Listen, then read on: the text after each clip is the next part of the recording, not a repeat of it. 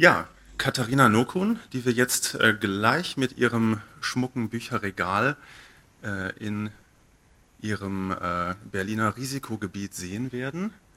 1986 äh, in Polen geboren, äh, weitestgehend in Deutschland aufgewachsen, hat Politik und Wirtschaft studiert in Münster und Hamburg. Sie ist vielleicht einem größeren Publikum bekannt geworden als äh, politische Geschäftsführerin der Piratenpartei. Das war sie im Jahr 2013, glaube ich. Ähm, später ist sie ausgetreten. Äh, hat sich aber auch als Campaignerin, Aktivistin, Bürgerrechtlerin einen Namen gemacht, unter anderem äh, bei der Kampagne Asyl für Edward Snowden und hat sehr viel geschrieben, sehr viel publiziert über Datenschutz, über äh, das, was man so Netzaktivismus nennt. Ja, sie hat auch schon ein voriges Buch veröffentlicht. heute wollen wir sprechen über Fake Facts, das sie zusammen mit Pia Lamberti geschrieben hat, einer Psychologin. Und ähm, jetzt schaue ich kurz auf die Leinwand, ob wir sie sehen können. Dann kann ich nämlich auch gleich, da ist sie, äh, mit der ersten Frage starten, Frau Nokun. Zunächst mal, wie geht es Ihnen in Ihrem Wohnzimmer im Risikogebiet?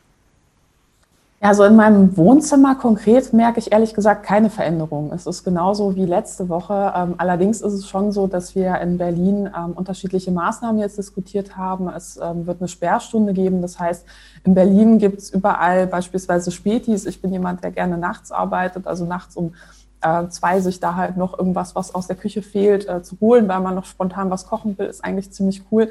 Das fällt jetzt weg, weil vor allem die Stadtverwaltung sagt, naja, wir wollen das Ansteckungsrisiko senken und es gibt halt eben immer wieder Grüppchen, die halt eben ähm, vor Spätchaos manchmal noch was trinken und das möchte man damit eindämmen. Ich persönlich habe da voll, vollstes Verständnis für, weil einfach auch die Zahlen steigen und naja, im Winter werden wir mehr Zeit drin verbringen und ähm, ja, wir müssen da irgendwie gemeinsam durch. Mhm. Ähm, ich habe es gerade schon angedeutet, Ihr Buch ist eine Koproduktion mit Pia Lamberti. Ähm, wenn ich das so richtig gelesen habe, steuert sie so ein bisschen den ähm, psychologischen Erklärungsteil bei und sie so ein bisschen eher den, den politischen. Wie war das in der Zusammenarbeit? Also dazu muss man sagen, ähm, Pierre Lamberti und ich kennen uns schon sehr, sehr lange und ich habe sie bei einem Forschungsaufenthalt in Israel besucht. Ähm, sie hat, also sie forscht zum Thema, warum glauben Menschen an Verschwörungsmythen, macht auch Experimente und ähm, das Ganze aus psychologischer Sicht eben. Und wir waren da so in der Wüste und haben angefangen, äh, so über typische Frauenthemen wie äh, Politik und Verschwörungsmythen zu diskutieren und ja, daraus ist halt eben die Idee entstanden, warum ähm, machen wir nicht ein Buch zusammen, wo wir eben ganz unterschiedliche Perspektiven zusammenbringen, ähm, auch vor allem den Aspekt, was bedeuten soziale Netzwerke, die Digitalisierung für die Verbreitung von solchen Inhalten.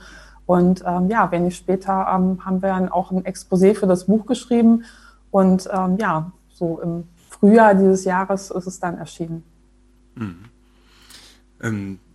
Wie ist das, zusammen ein Buch zu schreiben? Ähm, ich habe so ein bisschen beim Lesen die Vermutung gehabt, dass Sie sich die Kapitel aufgeteilt haben oder zumindest Abschnitte aufgeteilt haben. Oder haben Sie tatsächlich zusammen da gesessen und geschrieben? Wie muss ich mir das vorstellen? Ja, natürlich ist es so, dass bei größeren Schreibprojekten man ähm, so, sag ich mal, aufteilt, ähm, wer den Hut bei welchem Kapitel auf hat, äh, sozusagen den ersten Draft beisteuert aber im längeren Prozess ist es so, dass eigentlich alle beide den kompletten Text immer wieder durchgehen, auch einzelne Kapitel. Von daher muss man sagen, und man schiebt auch so ein bisschen hin, also sagt hier, das passt doch besser in das Kapitel und das passt doch besser in das Kapitel. Und von daher ähm, kann man das am Ende gar nicht mehr trennen, welcher Teil ist jetzt von mir, welcher Teil ist von dir. Und ähm, das Prinzip zeigt eigentlich auch so, dass man sich mit jemandem schon ähm, echt gut verstehen muss, um gemeinsam ein Buch zu schreiben, weil ähm, da natürlich auch unglaublich viel Dialog stattfinden muss. Also es funktioniert nicht so, dass man sagt, so ich mache äh, seit 1 bis 50 und du machst den Rest oder so, sondern man muss schon miteinander sprechen, damit das eben auch eben aus einem Guss ist. Und man hat ja auch währenddessen Gespräche, Gedankengänge, dass man auch Ideen gemeinsam weiterentwickelt.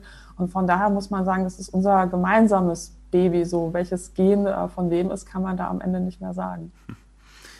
Ja, und äh, der Zeitpunkt hätte auch besser nicht sein können. Ihr Buch erschien jetzt mitten in der Corona-Zeit. Sie haben auch Aspekte davon aufgegriffen. Da kommen wir sicherlich auch noch drauf zu sprechen.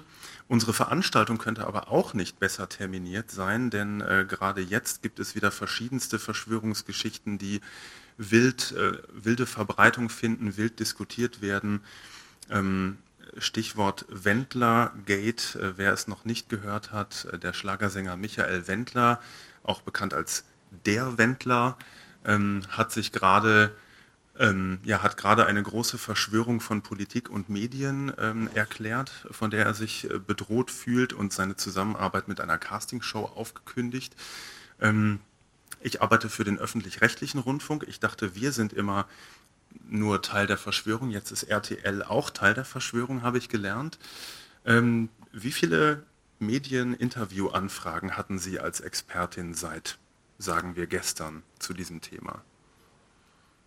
Ja, schon einige, muss ich sagen. Ähm, vor allem ist das, finde ich halt auch, also wenn man sich die letzten Monate und Wochen anschaut, ist das ja ein wiederkehrendes Problem. Also, sag ich mal, das ist nicht der erste Prominente, der sich verschwörungsideologisch öffentlich äußert und bei dem man auch das Gefühl hat, er schießt sich damit auch ganz klar ins Abseits. Also natürlich machen Prominente, die ähm, sag ich mal, auch so in diesem verschwörungsideologischen Milieu ähm, neue Freundschaften knüpfen und dort, ähm, sag ich mal, auch neue Kanäle erschließen, finden die natürlich neue Fans und haben ein neues Publikum.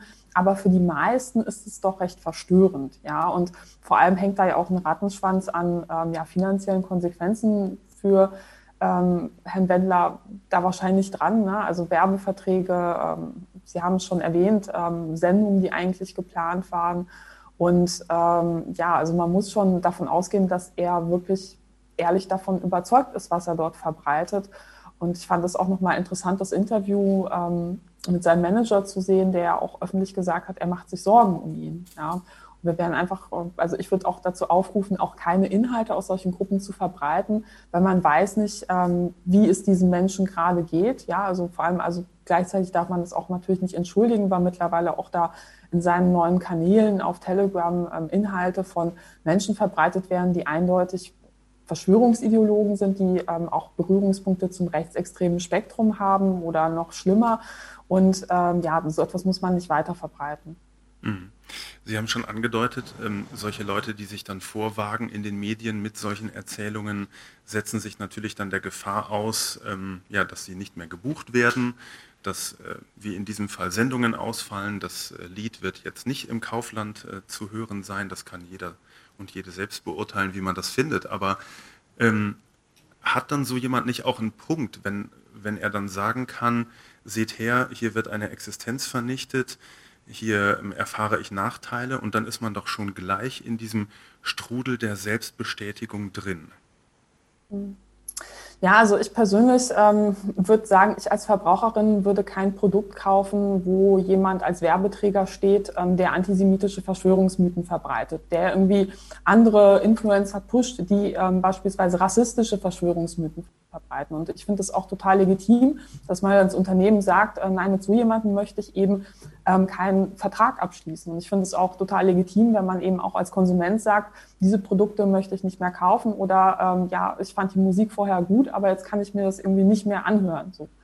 Und ähm, natürlich spielen solche Menschen natürlich sehr stark auch mit Opferrollen. Trotz allem muss man sagen, ich finde es auch legitim, einfach Menschen ähm, auch irgendwo gesellschaftlich auszugrenzen, muss man ganz klar sagen, die ähm, einfach auch verschwörungsideologische Inhalte teilen, die sehr starke Berührung zur rechtsextremen Szene haben. Und das sehen wir eben auf den Kanälen, ähm, die ja jetzt neu erstellt wurden. Man darf das halt nicht verniedlichen als, ähm, das ist halt irgendwie Kritik an den ähm, Pandemie-Eindämmungsmaßnahmen. Ich finde, da muss man und darf man Kritik üben jederzeit. Aber es ist was anderes, wenn man irgendwie behauptet, es gäbe eine globale ähm, Weltverschwörung und Angela Merkel wäre Drahtzieher ähm, und äh, irgendwas mit jüdischer Weltverschwörung schwimmt, schwimmt da auch noch mit drin. Ähm, das ist einfach eine andere Nummer. Ja? Also es hat mit ähm, legitimer, sachlicher Kritik vor allem äh, nichts zu tun. Das ist einfach, ähm, ja, das Hass, Hetze teilweise und ähm, ja auch die Verbreitung einfach auch von Falschmeldungen zu einer Pandemie, ähm, ja, die uns jetzt in Berlin beispielsweise beschert, ähm, dass ich hier aus dem Wohnzimmer lesen muss, ähm, einfach auch, weil es eine reale Bedrohung ist, ja, weil wenn sich das ausbreitet, dann werden die Krankenhäuser vielleicht überfüllt sein wie in Spanien. Mhm. Ja, dann schauen wir, dann hören wir doch vielleicht mal in Ihr Buch hinein. Sie haben eine Passage ausgewählt, die vielleicht auch ähm, so ein bisschen den Aspekt beleuchtet, was für, ich sage es jetzt mal so ein bisschen umgangssprachlich, was für abgefahrene Dinge da geglaubt werden und wie das entsteht.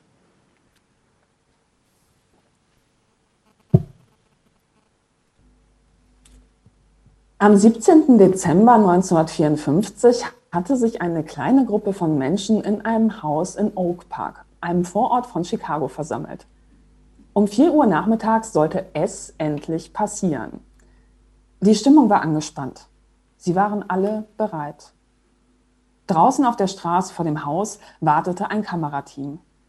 Immer wieder zerriss das schrille Klingeln des Telefons die andächtige Stille. Alle Anwesenden waren davon überzeugt, heute wird sich in diesem Haus etwas ereignen, das die Welt noch nicht gesehen hat und danach auch nie wiedersehen würde. Sie glaubten nämlich, dass eine große Flutkatastrophe unmittelbar bevorstehe und nur sie allein von Außerirdischen gerettet werden sollten. Einige der Anwesenden hatten in Vorbereitung auf diesen Tag ihre Jobs gekündigt. Andere hatten den Ehepartner verlassen. Wie angewiesen entfernten die Mitglieder der Gruppe sorgsam alle metallischen Gegenstände von ihrem Körper. Reißverschlüsse, BH-Träger und andere Gegenstände wurden eilig beiseite geschafft. Um Punkt 4 Uhr nachmittags versammelten sich die Auserwählten schließlich nervös mit Mänteln bekleidet in der Küche des Wohnhauses. Dorothy Martin, eine ältere Dame um die 50, die Anführerin der Gruppe, war in euphorischer Stimmung. Immer wieder ließ sie die Augen suchend über den Himmel wandern, und es dauerte nicht lange, bis die anderen es ihr gleich taten. Doch der Himmel blieb leer. Der sehnlichst erwartete Termin verstrich, ohne dass sich etwas ereignete. Der darauf folgende Tag war geprägt von Diskussionen. Erste Zweifel kamen auf. Konnte ihre Anführerin Dorothy Martin wirklich Botschaften aus dem All empfangen? Warum waren sie dann nicht abgeholt worden? Einige Anhänger wendeten sich ernüchtert von der Gruppe ab. Ein harter Kern von Gläubigen beschloss jedoch, weiterhin im Haus auszuharren. Am Morgen des 20. Dezember wurde schließlich ein neuer Termin ausgegeben. Dorothy Martin verkündete, ein Unbekannter werde um Mitternacht kommen und sie alle zu den besagten Raumschiffen bringen. Dies sei die letzte Chance zur Rettung, schließlich werde wenig später die Katastrophe über die Stadt hereinbrechen. Die neue Prophezeiung überzeugte bei weitem nicht jeden der Anwesenden. Dorothy Martins Ehemann etwa entschied sich dafür, das Ende der Welt lieber im Bett abzuwarten. Er legte sich im oberen Stockwerk des Hauses schlafen. Als es soweit war, versammelten sich die verbliebenen Anhänger stillschweigend in der Küche. Doch auch dieser neue Termin verstrich, ohne dass etwas passierte. Schon bald sackte die Stimmung auf einen Tiefpunkt ab. In den frühen Morgenstunden verkündete Dorothy Martin schließlich, sie habe eine neue prophetische Nachricht erhalten. Gott habe entschieden, die Erde dieses Mal zu verschonen. Laut der ihr überbrachten Botschaft sei dies allein der positiven Energie der Anhänger der UFO-Sekte zu verdanken, die sich in ihrem Glauben nicht hatten beirren lassen. Die Gruppe nahm diese Worte zunächst mit betretenem Schweigen auf. Es war wahrlich nicht die Botschaft, die sie erwartet hatten. Einige waren den Tränen nah. All das, was sie geglaubt hatten, all ihre Hoffnung, war mit einem Mal dahin. Statt durch höhere Wesen gerettet zu werden, saßen sie in der Küche eines Hauses in einem Vorort von Chicago und kämpften mit ihren Gefühlen. Für die Gruppe war es die Zerreißprobe schlechthin. Der Zustand, wenn Anspruch und Wirklichkeit im Widerspruch zueinander stehen, wird in der Psychologie als kognitive Dissonanz bezeichnet.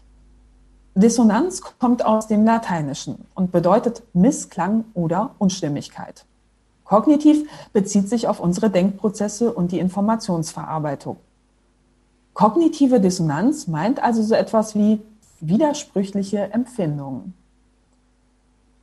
Wenn Menschen merken, dass sie sich in einer solchen Situation befinden, führt das zu Stress und Unbehagen. Diese Gefühle können wiederum massive Auswirkungen darauf haben, wie wir reagieren. Das Prinzip der kognitiven Dissonanz wurde erstmals 1957 durch den Sozialpsychologen Leon Festinger beschrieben. Im Rahmen seiner Forschung an der University of Minnesota wollte er gemeinsam mit seinen Kollegen der Frage nachgehen, wie Menschen darauf reagieren, wenn sie mit starken Widersprüchen zu ihrer eigenen Überzeugung konfrontiert werden. Zu diesem Zweck bediente er sich einer aus heutiger Sicht sehr moralisch fragwürdigen Methode. Dank eines Zeitungsberichts war er und seine, waren, sie damals, waren die Wissenschaftler damals auf die UFO-Sekte von Dorothy Martin aufmerksam geworden. Die Forscher beschlossen kurzerhand, Beobachter in die Gruppe einzuschleusen, die alle Vorkommnisse festhalten sollten. Während also die Anhänger von Dorothy Martin in der Nacht vom 20. auf den 21. Dezember 1954 mit wachsender Verzweiflung den Himmel nach UFOs absuchten, waren die Augen einiger Anwesender nicht etwa auf den Himmel, sondern auf die Gruppe selbst gerichtet. Und so kam es, dass die Mitglieder der UFO-Sekte aus einem Vorort von Chicago, ohne es zu ahnen, für die bedeutendste Studie zur Erforschung des Phänomens der kognitiven Dissonanz eingespannt worden waren.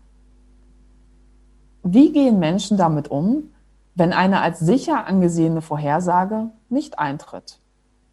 Viele würden vermuten, dass infolge der mehrfachen Fehlprognosen unweigerlich ein Auflösungsprozess innerhalb der Gruppe einsetzen würde, da die Anhänger zusehends den Glauben verlieren. In den Stunden und Tagen nach der missglückten UFO-Abholung beobachteten die Forscher jedoch etwas ganz Erstaunliches. Während einige Mitglieder sich in der Tat enttäuscht von der Gruppe abwandten, reagierte der engere Kreis der Gläubigen hingegen geradezu euphorisch. Sie glaubten, sie allein hätten die Katastrophe verhindert.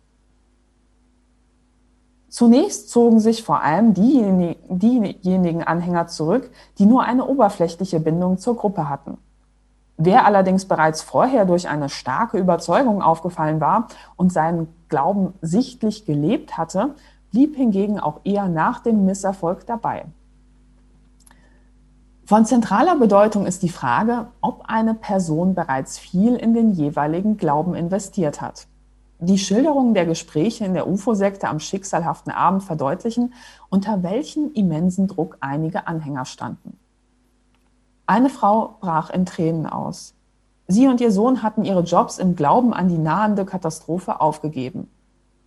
Da sie nur über geringe finanzielle Rücklagen verfügten, steckten sie nun in ernsten Schwierigkeiten. Andere hatten sich durch ihre Missionierungstätigkeit im privaten und beruflichen Umfeld zum Gespött der Leute gemacht. Die Vorstellung, nun zu ihrem alten Leben zurückkehren zu müssen, schien vor diesem Hintergrund unerträglich. Hier bestätigte sich eine weitere These der Forscher.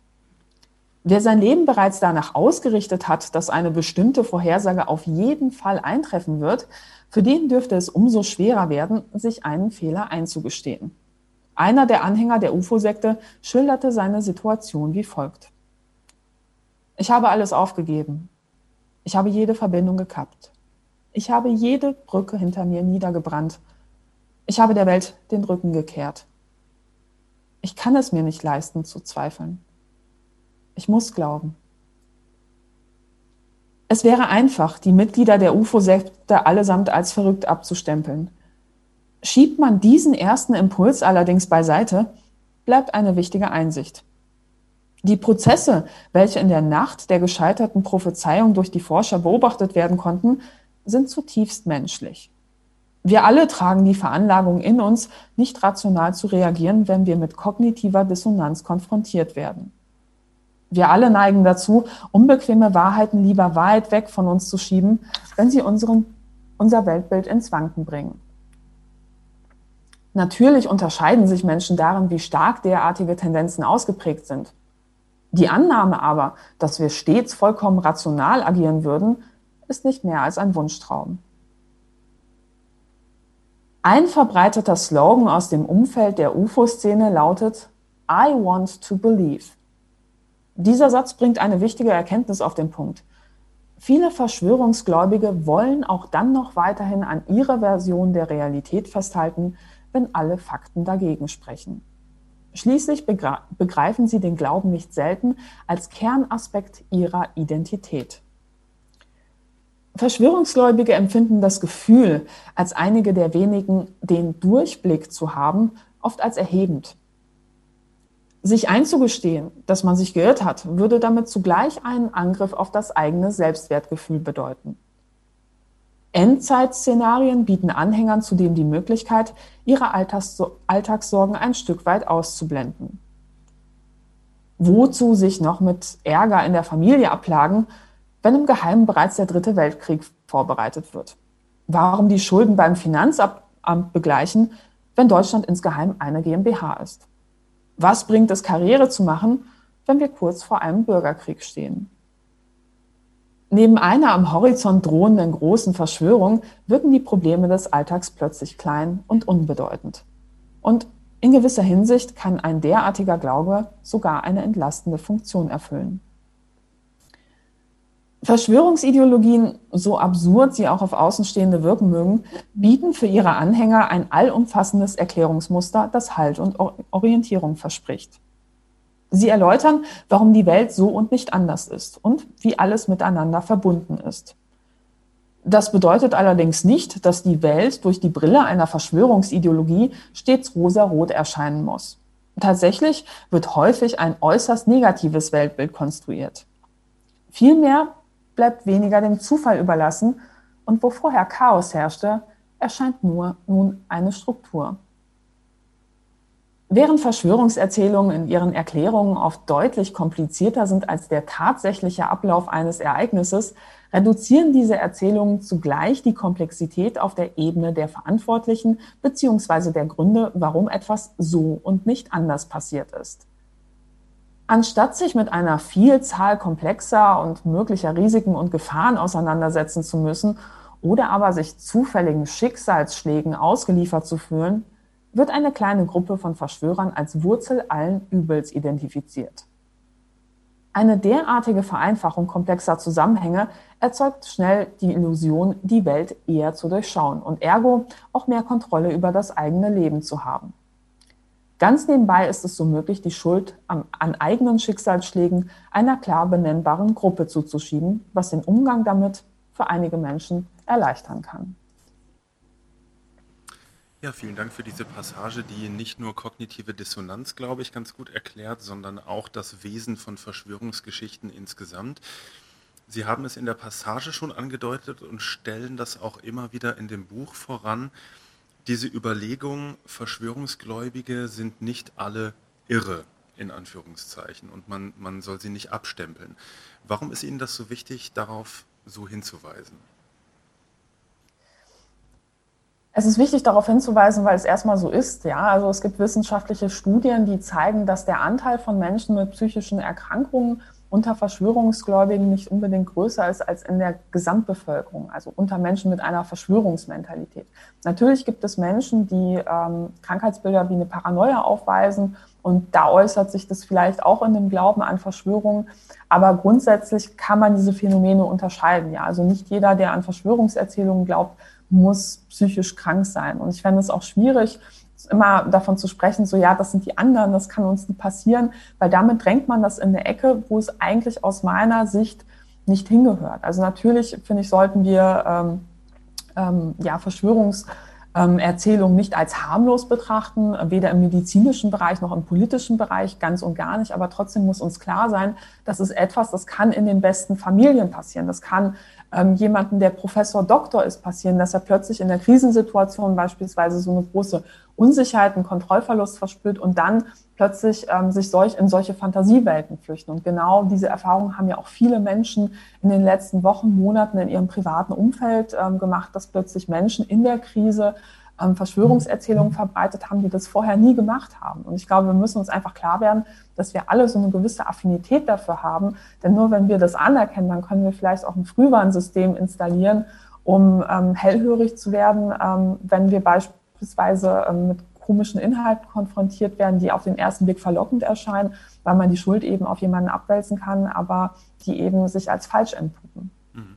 Das war jetzt ein recht drastisches Beispiel, was Sie da ähm, gewählt haben. Es gibt natürlich auch viel, viel mildere, sage ich mal. Ähm, glauben Sie denn, dass Menschen, die an solche Geschichten glauben, überhaupt zugänglich dafür sind? Sprich, erreichen Sie die überhaupt mit Ihrem Buch beispielsweise oder mit Artikeln? Mhm. Ja, also wir kriegen ähm, sehr viele Zuschriften von Verschwörungsgläubigen, die ähm, Rezensionen teilweise über unser Buch geschrieben haben. Also aus den Rezensionen kann man aber eher sehen, dass sie es wahrscheinlich eher nicht gelesen haben, weil da teilweise Dinge behauptet werden, die nicht in dem Buch stehen. Und ähm, oft ist es eine Reaktion auf Interviews. Also wenn entweder Frau Lambert oder ich ähm, uns in den Medien äußern, dann kriegen wir sehr viel äh, Feedback, was nicht immer positiv ist von Verschwörungsgläubigen, also bis hin zu Morddrogen, das muss man ganz klar sagen. Ähm, allerdings ist es so, dass wir dieses Buch auch ganz gezielt ähm, vor allem für diejenigen geschrieben haben, die in ihrem Umfeld ähm, Menschen erleben, um die sie sich Sorgen machen. Ja, also es ist ja nicht so, dass man irgendjemandem was Böses wünscht, wenn man sagt, ich möchte den da rausholen oder ich mache mir, also ne, ich, ich beobachte es einfach mit ähm, großer Sorge und ich verstehe nicht, was da passiert, ähm, weil einfach unsere Erfahrung ist, dass man da oft das Gefühl hat, an wen kann ich mich wenden. Ja, also gerade dadurch, dass es in diese Ecke von psychischen Erkrankungen ähm, lange Zeit gedrückt wurde, ähm, ist da eine ganz große Hürde, sich Hilfe zu suchen, eine ganz große Hürde, das überhaupt als Problem zu benennen. Und ähm, ich glaube aber, es ist notwendig. Und deshalb war es uns auch ganz wichtig, im Buch eben Kapitel mit reinzunehmen, wo wir eben auch Tipps geben, wie man mit solchen ähm, Situationen auch in der Familie oder im Freundeskreis umgeht, wenn beispielsweise jemand plötzlich in der Kita-Gruppe im WhatsApp-Chat schreibt, so ähm, Corona ähm, gibt es nicht und ähm, na, ich, ich kümmere mich nicht um, um alle möglichen Abstandsregeln und ähm, bin Maskenverweigerer und gehe dann ohne Maske zum Elternabend. Ne? Also wie geht man damit um? Ja, also schweigt man dann einfach, sagt man dann etwas. Ähm, wir sind der Meinung, schweigen darf man nicht. Hm. Darauf kommen wir auch sicherlich äh, zum Ende noch zu sprechen, also bitte dranbleiben. Ähm, ich finde, dieses Beispiel, was Sie gerade gewählt haben, zeigt aber auch, dass das eigentlich nichts Neues ist. Klar, in sozialen Medien, in Corona-Zeiten ähm, erfahren solche Geschichten irgendwie eine besondere Aufmerksamkeit, aber diese, ich sage es jetzt mal, UFO-Sekten, die gab es ja schon immer, auch in, in Südwestdeutschland. Ähm, vielleicht erinnert sich der eine oder die andere an ähm, wie hieß sie, Uriella, glaube ich. Ähm, eine, ja, man kann glaube ich schon sagen, Sektenführerin. Ähm, das gab es ja eigentlich immer schon und, und auch schon in der Politik äh, haben Verschwörungsgeschichten eigentlich immer schon eine Rolle gespielt, nicht erst seit Trump. Und äh, dazu haben sie uns ein weiteres Beispiel mitgebracht.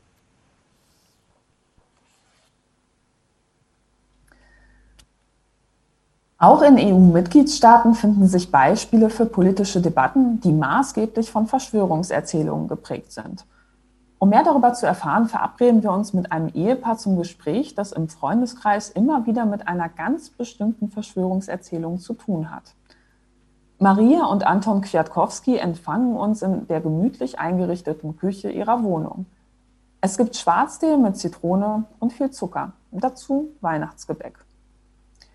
Die beiden kommen ursprünglich aus Polen, leben aber schon seit etlichen Jahren in Deutschland. Viele ihrer Freunde sind ebenfalls in den 90er Jahren nach Deutschland übergesiedelt. Maria Kwiatkowski streicht sich die Haare aus dem Gesicht und beginnt zu erzählen. Wir hatten gut, gute Bekannte, die schon immer mehr als andere für Verschwörungstheorien empfänglich waren. Nach dem Flugzeugunglück im russischen Smolensk im April 2010, bei dem der polnische Staatspräsident Lech Kaczynski, seine Frau und fast die komplette polnische Regierung ums Leben gekommen sind, ist das allerdings extrem geworden. In Polen gab es über Jahre hinweg große Diskussionen darüber, wie es zu dem Flugzeugabsturz hatte kommen können. Die Delegation um Staatspräsident Lech Kaczynski befand sich am Tag des Unglücks auf dem Weg zu einer Kranzniederlegung in Katyn, einem kleinen Ort an der Grenze zu Weißrussland, 25 Kilometer westlich von Smolensk.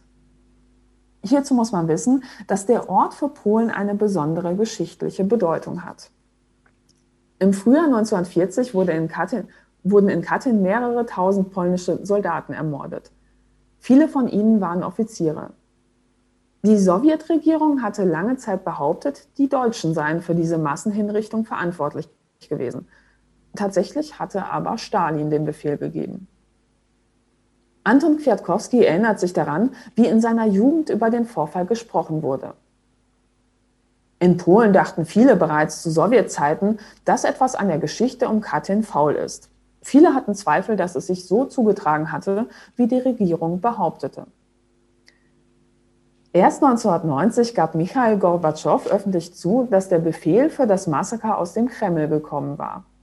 Dieser geschichtliche Hintergrund ist eine Erklärung dafür, warum nach dem Flugzeugabsturz in Smolensk im Jahr 2010 dann derart schnell zahlreiche Spekulationen aufkamen. Dass ausgerechnet zum 70. Jahrestag des Massakers, des Massakers von Katyn prominente polnische Politiker an eben diesem geschichtsträchtigen Ort starben, weckte Zweifel.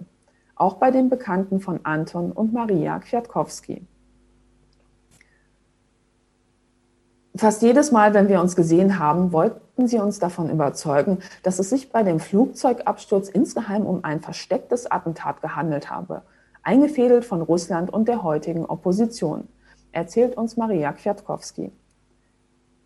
Die Diskussionen waren ermüdend. Mit Argumenten oder Fakten konnte man nicht mehr durchdringen. Mehrere Untersuchungskommissionen sind nach Auswertung der Flugschreiber zu dem Ergebnis gekommen, dass Fremdverschulden ausgeschlossen werden kann. Am Tag des Absturzes lag dichter Nebel über der Landebahn in Smolensk.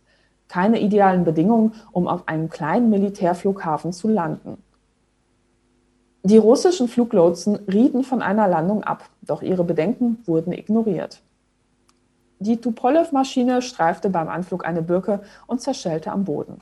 Alle 96 Insassen kamen dabei ums Leben. Trotz der Untersuchungsergebnisse glauben viele Polen aber weiterhin an eine große russisch-polnische Verschwörung. Anton Kwiatkowski berichtet. Kurz nach dem Unfall haben zahlreiche Zeitungen in Polen ein Foto von einem Treffen des damaligen Ministerpräsidenten Donald Tusk und Wladimir Putin veröffentlicht. Darauf ist zu sehen, wie sich beide anlächeln. Dieses Detail wurde dann von vielen Menschen in Polen als Beweis dafür angeführt, dass die beiden auf jeden Fall hinter dem Flugzeugabsturz stecken müssen. Er seufzt resigniert. Auf uns wirkte die ganze Debatte einfach nur absurd. Anton und Maria Kwiatkowski sagen, dass sie das Ganze sehr belastet hat.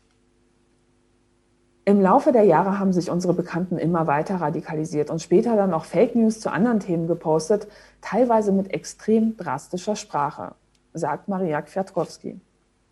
Man hat richtig gemerkt, dass sie da in eine neue Filterblase gerutscht sind und sich politisch radikalisieren. Irgendwann haben wir den Kontakt abgebrochen. Es ging einfach nicht mehr. Jedes Mal, wenn wir uns gesehen haben, wurden Verschwörungstheorien ausgepackt und dann wurde es immer anstrengend. Das, was Anton und Maria Kwiatkowski in ihrem Freundeskreis erlebt haben, ist kein Einzelfall. In Polen ist der Flugzeugabsturz von Smolensk nach wie vor ein großes Thema. Kurz nach dem Unfall war es nur jeder Zehnte, ein paar Jahre schon, später schon jeder Fünfte, der an eine Verschwörung rund um den Flugzeugabsturz glaubte. Jarosław Kaczynski, ehemaliger Ministerpräsident Polens und Zwillingsbruder des in Smolensk verunglückten Lech Kaczynski, befeuerte die Gerüchte um, um ein angebliches Komplott ganz bewusst. Anton Kwiatkowski sagt, Seit zehn Jahren beeinflusst diese Verschwörungstheorie die Wahlentscheidung von wirklich vielen Leuten in Polen, zugunsten der jetzt regierenden PiS-Partei. So, gesehen war Jarosław Kaczynski ein Vorreiter. Er hat dieses Mittel schon lange vor Trump strategisch eingesetzt. Wir würden dem gern etwas entgegensetzen, aber bereits mit der Veränderung unserer Bekannten waren wir total überfordert. Maria Kwiatkowski schaut nachdenklich auf die Tasse mit dampfendem Tee in ihrer Hand. Dann blickt sie uns fragend an und sagt, war es feige, einfach aufzugeben? Als wir uns wenig später verabschieden, machen die beiden einen nieder, niedergeschlagenen Eindruck. Ja, das zeigt uns, dass ähm, es tatsächlich schon lange in der Politik eine Rolle spielt und dass Verschwörungsgeschichten sich auch über sehr lange Zeit halten. Ähm, ich würde vielleicht an der Stelle mal kurz ähm, die Frage nach den Begrifflichkeiten stellen. Ähm, Sie benutzen, glaube ich, eher den Begriff Verschwörungsgeschichten und Verschwörungsmythen. Sie sind, glaube ich, eher gegen den Begriff Verschwörungstheorien obwohl er im Untertitel Ihres Buches steht. Ähm, wie sehen Sie diese Begriffe und warum ist der eine aus Ihrer Sicht geeigneter als der andere? Mhm. Ja, also wir haben den Begriff Verschwörungstheorien in den, in den Untertitel gepackt, einfach aus dem pragmatischen Grund, dass ähm, unser Buch sich vor allem auch an Menschen richtet, ähm, die vielleicht noch nicht so tief in der Materie drin sind und die kennen, äh, die wissen nicht, dass es da eine Begriffsdiskussion gibt und die suchen eben nach Verschwörungstheorien und gucken sich dann an, äh, was für Bücher es da gibt. Aber direkt, ähm, sag ich mal, im ersten Kapitel des Buches erklären wir, warum wir uns da dazu ganz bewusst entschieden haben, im kompletten Buch bis auf Zitate dann eben von Verschwörungserzählungen, von Verschwörungsmythen oder Verschwörungsideologien zu sprechen. Denn naja, eine Theorie oder Theorie, das ist ja ein Begriff aus der Wissenschaft und eine Theorie muss falsifizierbar sein. Das heißt, ähm, man muss die Möglichkeit haben, sie zu widerlegen, sie zu prüfen und ein Wissenschaftler hat ja auch, legt ja auch ein anderes Verhalten an den Tag als vielleicht ein Verschwörungsideologe. Also wenn man nachweist, wo ein Wissenschaftler ähm, hingeht und einem anderen Wissenschaftler zeigt, so hier, ich habe einen Beweis dafür erbracht, dass deine Theorie falsch ist, beispielsweise durch ein Experiment und ich habe das vielleicht mehrfach nachgeprüft, das ist auf jeden Fall falsch, dann wird er seine Theorie zurückziehen oder sie updaten. Ne? Und ein Verschwörungsideologe macht das in der Regel nicht. Also erkennt man vielleicht daran, dass es noch Verschwörungsmythen zum Thema ähm, flache Erde gibt ja, das ist wissenschaftlich sehr eindeutig belegt, dass die ähm, Erde eben rund ist. Ja, und trotzdem, und deshalb wollten wir eben ganz bewusst nicht den Theoriebegriff nehmen, um das eben nicht auf eine Stufe mit wissenschaftlichen Theorien zu stellen, sondern haben da eben auch einen anderen Begriff benutzt. Aber ich bin da selbst auch nicht dogmatisch. Ich finde schon, dass Medien sich Gedanken machen können, was für einen Begriff sie benutzen. Aber ich finde beispielsweise, wenn man in der Jugendarbeit mit Jugendlichen darüber spricht, ist es auch okay, ähm, den Theoriebegriff zu verwenden, weil ähm, ja, Begriffs, oder, sag ich mal, Begriffsdefinitionen je nach Altersgruppe dann vielleicht auch für den einen oder anderen erstmal ermüdend sein können. Ja, Sie haben gerade schon den Glauben an die äh, flache Erde angeführt. Das ist ja auch in sozialen Medien interessanterweise, die rund um den Globus äh, vernetzt sind, ein beliebtes Sujet. Und davon handelt, glaube ich, die nächste Stelle.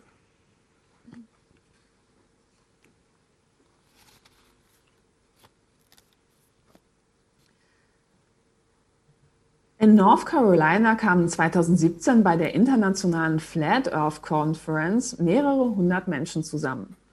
Sie alle eint die Überzeugung, dass die Erde eine Scheibe sei und dass Wissenschaft und Politik die Bevölkerung gezielt belügen würden. Die US-Wissenschaftlerin Ashley Landrum hat im Rahmen einer Untersuchung zahlreiche Teilnehmer interviewt und sie nach ihren Beweggründen für den Besuch der Konferenz gefragt. Die Gesprächsprotokolle der Forscherin zeichnen ein sehr bedrückendes Bild von der Gedankenwelt der dort versammelten Flat Earth, Earth Theory Anhänger. Viele gaben an, davon überzeugt zu sein, die Menschen würden von der NASA und anderen Organisationen gezielt belogen werden. Populär ist außerdem die Ansicht, die Mondlandung habe niemals stattgefunden. Viele der Teilnehmer äußerten zudem Sympathien für zahlreiche weitere Verschwörungserzählungen, etwa 9-11 sei eine Geheimdienstoperation, die Menschheit werde mit Chemtrails vergiftet, Impfstoffe seien gefährlich und der Klimawandel werde nicht durch den Menschen verursacht. Interessanterweise geht das grundlegende Misstrauen einiger Teilnehmer sogar so weit, dass sie nicht einmal ausschließen wollen, dass die Flat Earth Society selbst insgeheim von der NASA kontrolliert werden würde. Auffällig war vor allem, dass die Mehrheit der Befragten angab, über YouTube auf die Verschwörungsmythen aufmerksam geworden zu sein. Ich schaue keine Mainstream-Medien mehr, sagte etwa ein Besucher. Viele berichten über die Vorschlagsfunktion auf YouTube darauf aufmerksam geworden zu sein. Landrum gab an, im Rahmen ihrer Studie auf der Konferenz nur mit einer einzigen Person gesprochen zu haben, die nicht über YouTube auf das Thema aufmerksam geworden war. Und diese Frau war mit ihrer Tochter und ihrem Schwiegersohn angereist, die das Ganze wiederum natürlich bei YouTube aufgeschnappt hatten. Die Videoplattform hat sich für die Community längst zu einem zentralen Medium für die Verbreitung ihrer Behauptungen entwickelt. Rund zwei Jahre später, im Jahr 2019, machte sich die deutsche Wissenschaftsjournalistin Marlene Weiß auf den Weg, um eine Zusammenkunft der europäischen Flat Earth Community in Amsterdam zu erkunden. Ihr Bericht weist viele Parallelen zu der Untersuchung der US-Psychologin Landrum auf. Teilnehmer des Amsterdam-Treffens gaben etwa an, zahlreiche weitere Verschwörungserzählungen zu glauben, wie etwa ähm, Impfen sei äh, Teil einer Verschwörung oder Gedankenkontrolle durch elektronische Musik. Über das Treffen der Verschwörungsanhänger schrieb Marlene Weiß später in der Süddeutschen Zeitung, die Sprecher an diesem Abend betreiben alle YouTube-Kanäle, mit denen man übrigens viel Geld verdienen kann. Und sie verweisen gerne respektvoll auf die Arbeit ihrer Kollegen einen Klick weiter. Sowohl bei der US-Konferenz als, auch als auch beim Amsterdamer Pendant ließen, ließ sich unter den Teilnehmern eine klar wissenschaftsfeindliche Haltung beobachten. Bei der US-Konferenz wurden die Teilnehmer etwa gefragt, unter welchen Voraussetzungen sie bereit wären, die These der flachen Erde aufzugeben. Also, was mich überzeugen würde, wäre, wenn sie normalen Leuten erlauben würden, die internationale Raumstation zu besuchen, lautete die Entgegnung eines Besuchers. Ebenso wurde bemängelt, es sei für normale Menschen unmöglich, in die Arktis zu reisen, eine Region, in der Anhänger der flachen Erde das Ende der Welt vermuten dass beide Forderungen allein in Bezug auf die notwendigen Ressourcen und körperlichen Voraussetzungen für derartige Expeditionen unmöglich für jeden Menschen auf diesem Planeten realistisch eingefordert werden können, das liegt auf der Hand. Statements wie diese verdeutlichen, wie tief das Misstrauen gegenüber jeglichen Informationen von Dritten verwurzelt ist. Das erklärt auch, warum Faktenchecks von seriösen Medien und auch der Wissenschaft bei diesen Menschen nur noch sehr selten durchdringen. Paradoxerweise gilt die Skepsis allerdings nur selten für Inhalte, die über Szene bekannte YouTube-Kanäle bezogen werden. Nicht nur, bei der Flat, nicht nur bei den Flat Earthlern, sondern auch bei anderen Communities spielt YouTube als Verbreitungsweg eine zunehmend wichtige Rolle. Ja, vielen Dank. Ähm, Sie haben jetzt in zwei Beispielen geschildert, wie ähm, sehr die Politik und auch die sozialen Medien ähm, ja, als Beschleuniger wirken. Es gibt ja auch noch andere, wie zum Beispiel ähm, die, äh, den QAnon-Mythos, nach, nach dem der US-Präsident, der aktuelle, ähm, eine große äh, Verschwörung, uns alle vor einer großen Verschwörung äh, bewahrt, die mit äh, in Kellern gefangen gehaltenen Kindern und Ähnlichem zu tun hat. Das klingt alles sehr, sehr absurd. Ähm, da könnte man ja auf die Idee kommen, das einfach abzutun als großen Spaß und sich darüber lustig zu machen, das vielleicht auch sogar deshalb mit weiter zu verbreiten. Kann man das machen oder dient das dann erst recht als Beschleuniger? Hm. Ja, also ich muss sagen, im Rahmen der Recherche, oft ist es eine häufige Journalistenfrage, ja, erzählen Sie mal eine lustige Verschwörungserzählung. So, jetzt haben Sie ganz viel Ernstes erzählt, so jetzt mal was Lustiges. Und ich muss sagen, mittlerweile fällt mir da nichts mehr ein, weil, sag ich mal, am Anfang, wenn man sich mit dem Thema auseinandersetzt, dann denkt man so, klar, Leute denken, Hitler würde im Mittelpunkt der Erde leben und die Erde wäre von innen hohl und da wäre nochmal eine Erde drin. Das klingt total lustig und absurd. Oder beispielsweise ähm, so Sachen wie, ähm, dass, dass wir von außerirdischen Echsenmenschen regiert werden würden. Ja, es klingt total lustig, aber oft ist es so, wenn man sich mal reinarbeitet und sich anschaut, wer das alles glaubt und was da für Versatzstücke in diesen Glaubensbildern drin sind, dann ist das überhaupt nicht mehr lustig. Also beispielsweise ähm, so Leute, die an diese außerirdischen Echsenmenschen glauben, das sind knallharte Antisemiten. Ja, genauso wie teilweise Leute, die an irgendwelche Nazi-UFO-Flugscheiben in der Arktis glauben. Ja, es sind halt auch gewaltbereite, teilweise äh, Neonazis, ja. Und vor diesem Hintergrund findet man das auch überhaupt nicht mehr lustig. Und selbst solche Geschichten, also Verschwörungsmythen aus dem Gesundheitsbereich, wo man sagt, also wo man vielleicht auch drüber lacht, weil es so absurd ist, man muss sich einfach auch klar machen, was das dann ähm, mit Menschen macht, wenn sie beispielsweise von so einer Medizinverschwörung überzeugt sind, die gehen dann selbst bei einfachsten Erkrankungen nicht mehr zum Arzt. Und von daher ist mir grundsätzlich bei dem Thema echt das Lachen vergangen. Und ich finde es auch äh, problematisch, dann solche Sachen zu reproduzieren und sich drüber lustig zu machen. Also klar, wenn man sachlich drüber berichtet, sich wissenschaftlich damit auseinandersetzt, ist was anderes. Ähm, aber ich glaube, Angehörigen ist einfach überhaupt nicht nach Lachen zumute, wenn man so etwas hört. Trotzdem haben Sie eine Passage in Ihrem Buch, die vielleicht ein bisschen Heiterkeit auslösen könnte. Vielleicht ist sie aber auch erschreckend. Ähm, da geht mhm. es um Esoterik und das zeigt vielleicht auch, Sie haben es gerade schon angedeutet, wenn Sie davon sprechen, ähm, dass da knallharte Rechtsextreme dabei sind, das sind ja aber nicht alle. Ähm, das ist ja nur ein geringer Teil, der vielleicht auch ähm, solche ähm, Verschwörungsgeschichten für sich nutzen will. Ist das nicht eine Gefahr, dass man dann schnell denken könnte, das sind jetzt alle Rechtsextreme und wenn man zum Beispiel in den Esoterikbereich geht, dann fühlen sich ja, große Teile der Bevölkerung verunglimpft? Mhm.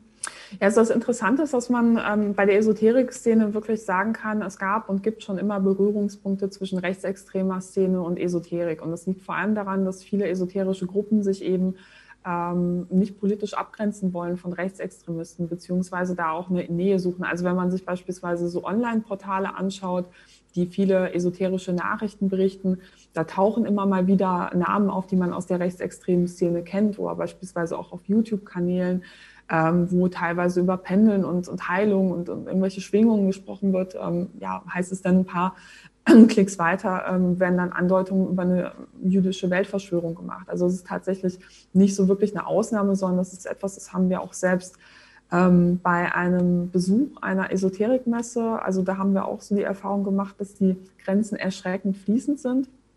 Und vielleicht lese ich den Abschnitt einfach mal vor, damit sich jeder selber ein Bild machen kann. Es ist 11 Uhr und eine warme Herbstsonne taucht die Straßen in ein goldenes Licht.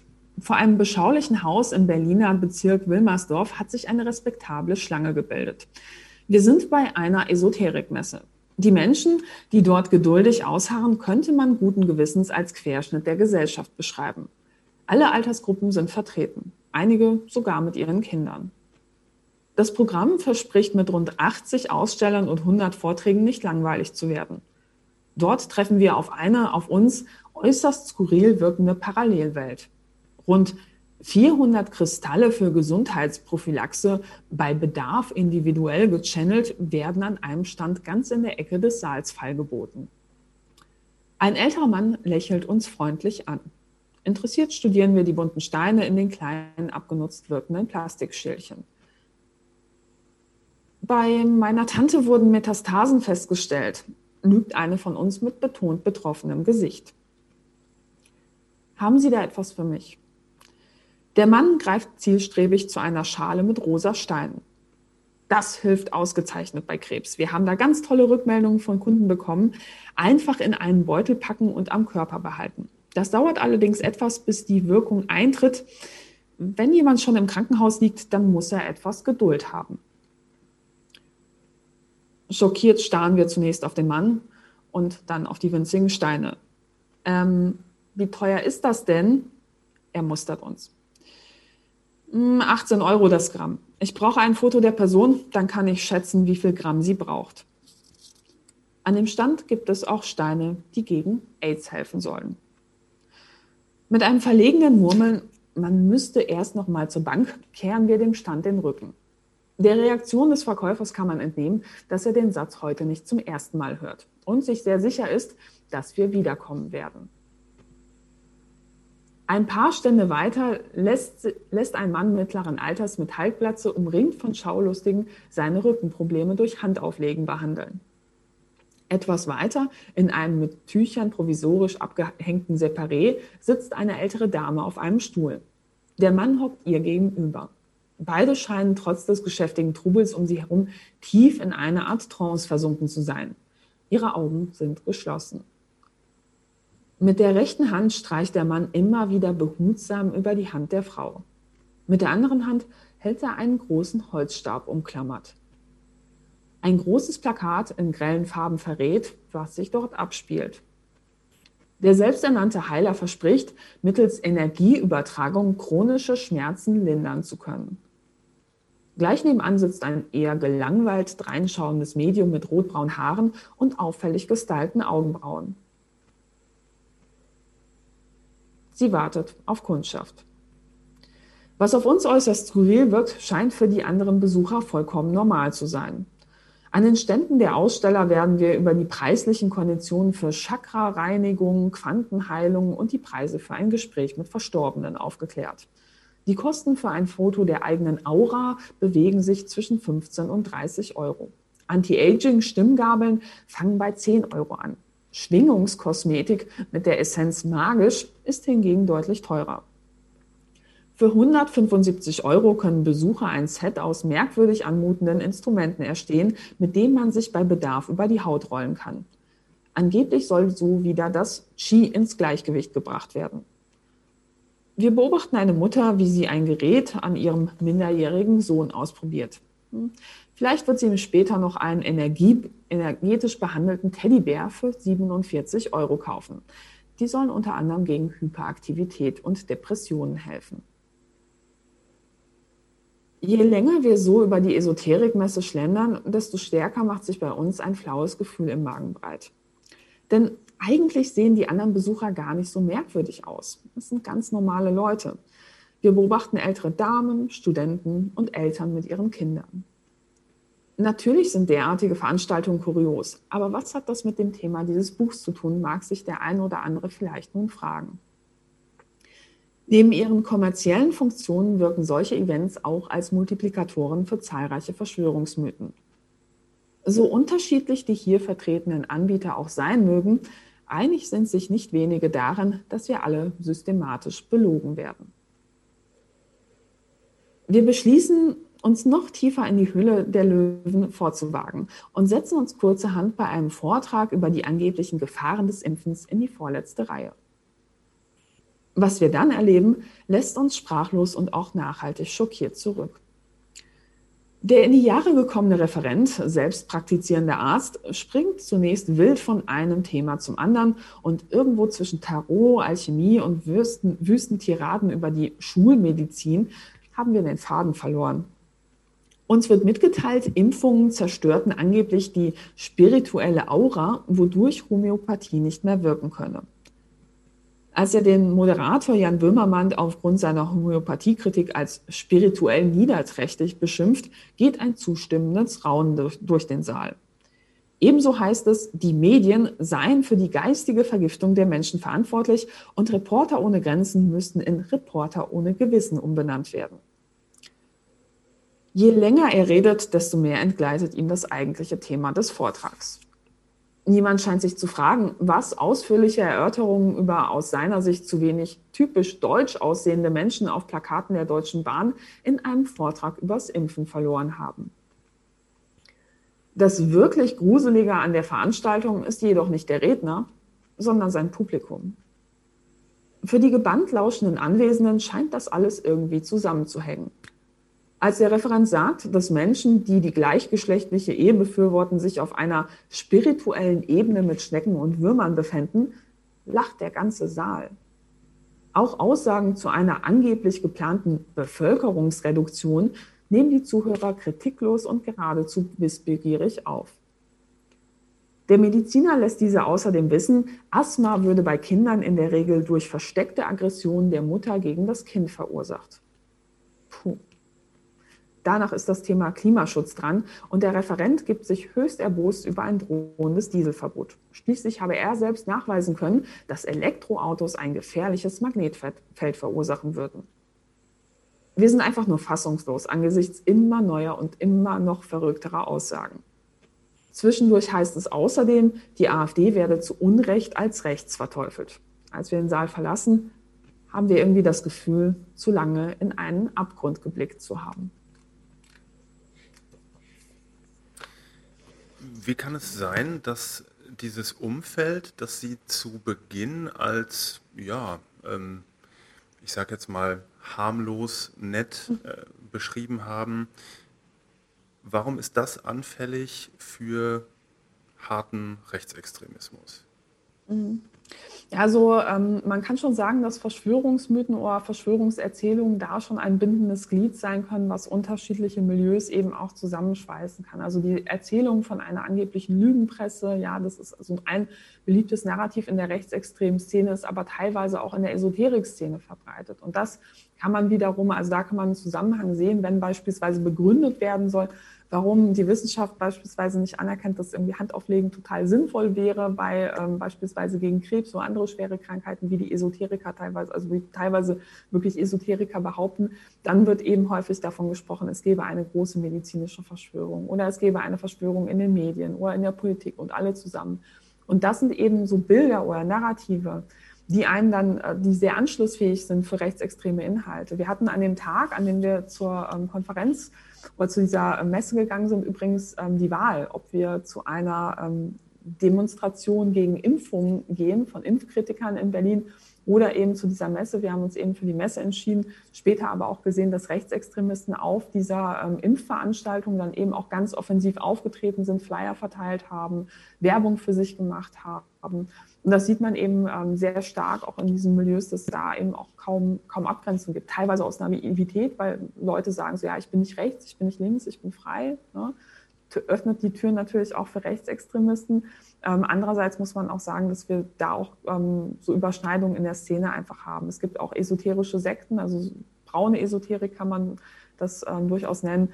Die sind ähm, überzeugte Antisemiten, ähm, sehen aus, als wären sie zum nächsten Mittelaltermarkt unterwegs. Also wirklich nicht das ähm, Erscheinungsbild, was man jetzt erwarten würde, wenn man über Rechtsextremismus oder Antisemitismus spricht. Und ich glaube, da brauchen wir auch in der Debatte auch ein dringendes Update, um ähm, eben diese Szene auch noch mit abzudecken, weil das schwimmt aus meiner Sicht wirklich ähm, noch sehr unter dem öffentlichen Radar. Das ist ja auch hier in Stuttgart immer wieder ein Thema gewesen bei Demonstrationen gegen die Einschränkungen, sogar schon viel eher als bei Ihnen in Berlin. Ähm, da haben wir auch viel darüber berichtet.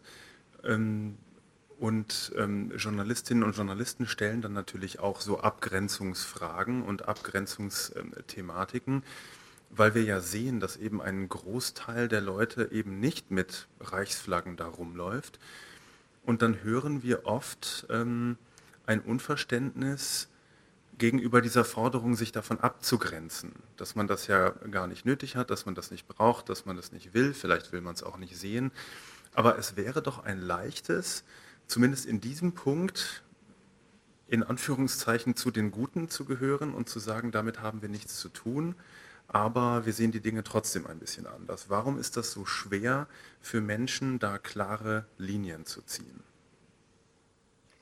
Ja, also das ist eine schwer zu beantwortende Frage. Ich würde sagen, das äh, hängt vom Mensch ab. Ich würde nicht ausschließen, dass der eine oder andere, der eben sagt, ich möchte mich nicht abgrenzen, ich sehe keine Notwendigkeit, sich vielleicht auch deshalb nicht abgrenzen möchte, weil er vielleicht auch teilweise ähm, Ansichten oder Ideologien ähm, der rechtsextremen Szene teilt, das aber auch nicht offen sagen möchte. Ja, ähm, wenn wir uns die Organisatoren von unterschiedlichen Demonstrationen anschauen oder wenn wir uns anschauen, wer auf den Bühnen gesprochen hat, dann sehen wir dort eh einfach auch, dass sehr viele bekannte Gesichter da waren, wo man eben weiß, dass es da seit Jahren eben auch äh, Verbindungen zur rechtsextremen Szene gibt, beziehungsweise YouTuber, die auch teilweise ähm, Rechtsextremisten haben auf ihren Kanälen sprechen lassen, die ähm, aufeinander verlinken, die ja eben überhaupt gar keine Berührungspunkte haben. Und es ist klar, wenn man als Veranstalter schon solche Redner einlädt, ja, die selbst in ihrer alltäglichen ähm, Arbeit, sage ich mal, sich überhaupt nicht nach rechts abgrenzen, äh, wäre es für mich verwunderlich, wenn ähm, man das als Demonstration insgesamt tun würde. Wenn, denn so eine Abgrenzung würde auch bedeuten, dass man diese Akteure beispielsweise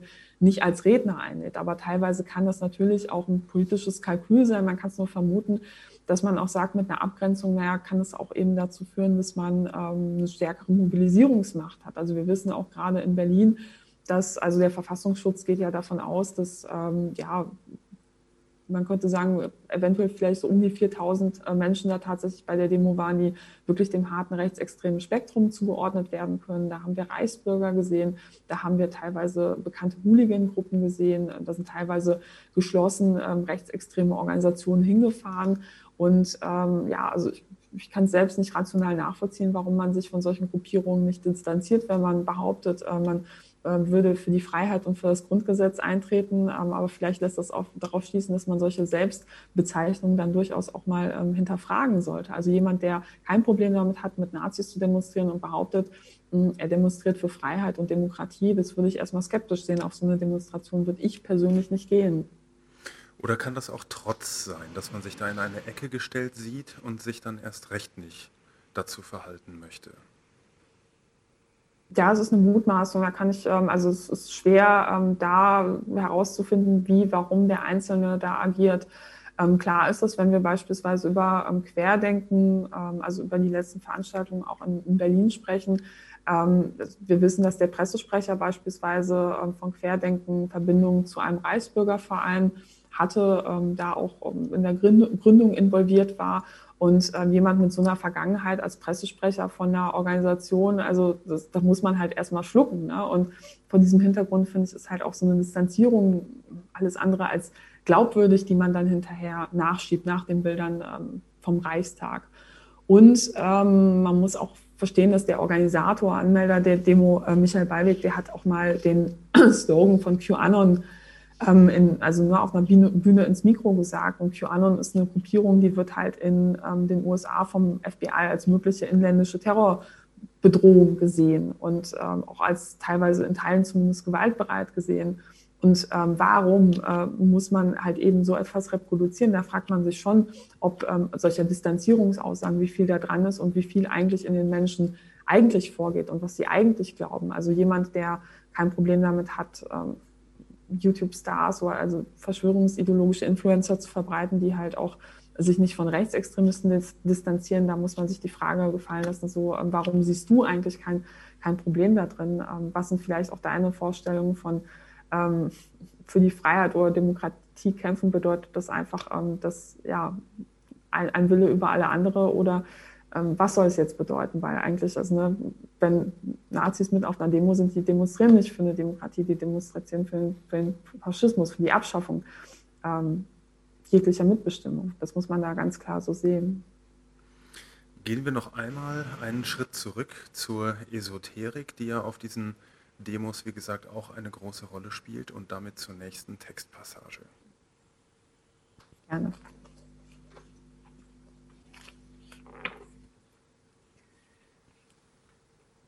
Zurück zur Esoterikmesse in Berlin-Wilmersdorf.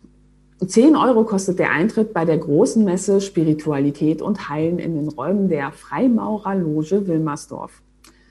Um mehr darüber zu erfahren, wie Menschen mit Hilfe von Verschwörungsmythen Kasse machen, haben wir uns dazu entschlossen, dieser Parallelwelt einen Besuch abzustatten. Im Gebäude schnappen wir im Vorbeigehen immer wieder Gesprächsfetzen auf, die uns daran zweifeln lassen, ob wir uns nicht doch verhört haben. Ich bin so froh, dass ich in meinem Hexenzirkel kurzfristig von der Veranstaltung erfahren habe, sagt eine Frau im Vorbeigehen. Wenig später wird uns am Stand eines Mediums mitgeteilt, ich habe es zunächst auch nicht glauben können, aber ich konnte mit den Toten reden.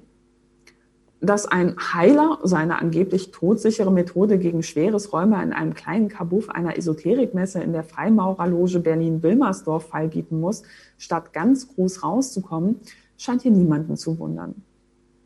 An vielen Ständen liegen Bücher zum Thema Gesundheit aus. Die meisten wurden von kleinen Nischenverlagen herausgegeben.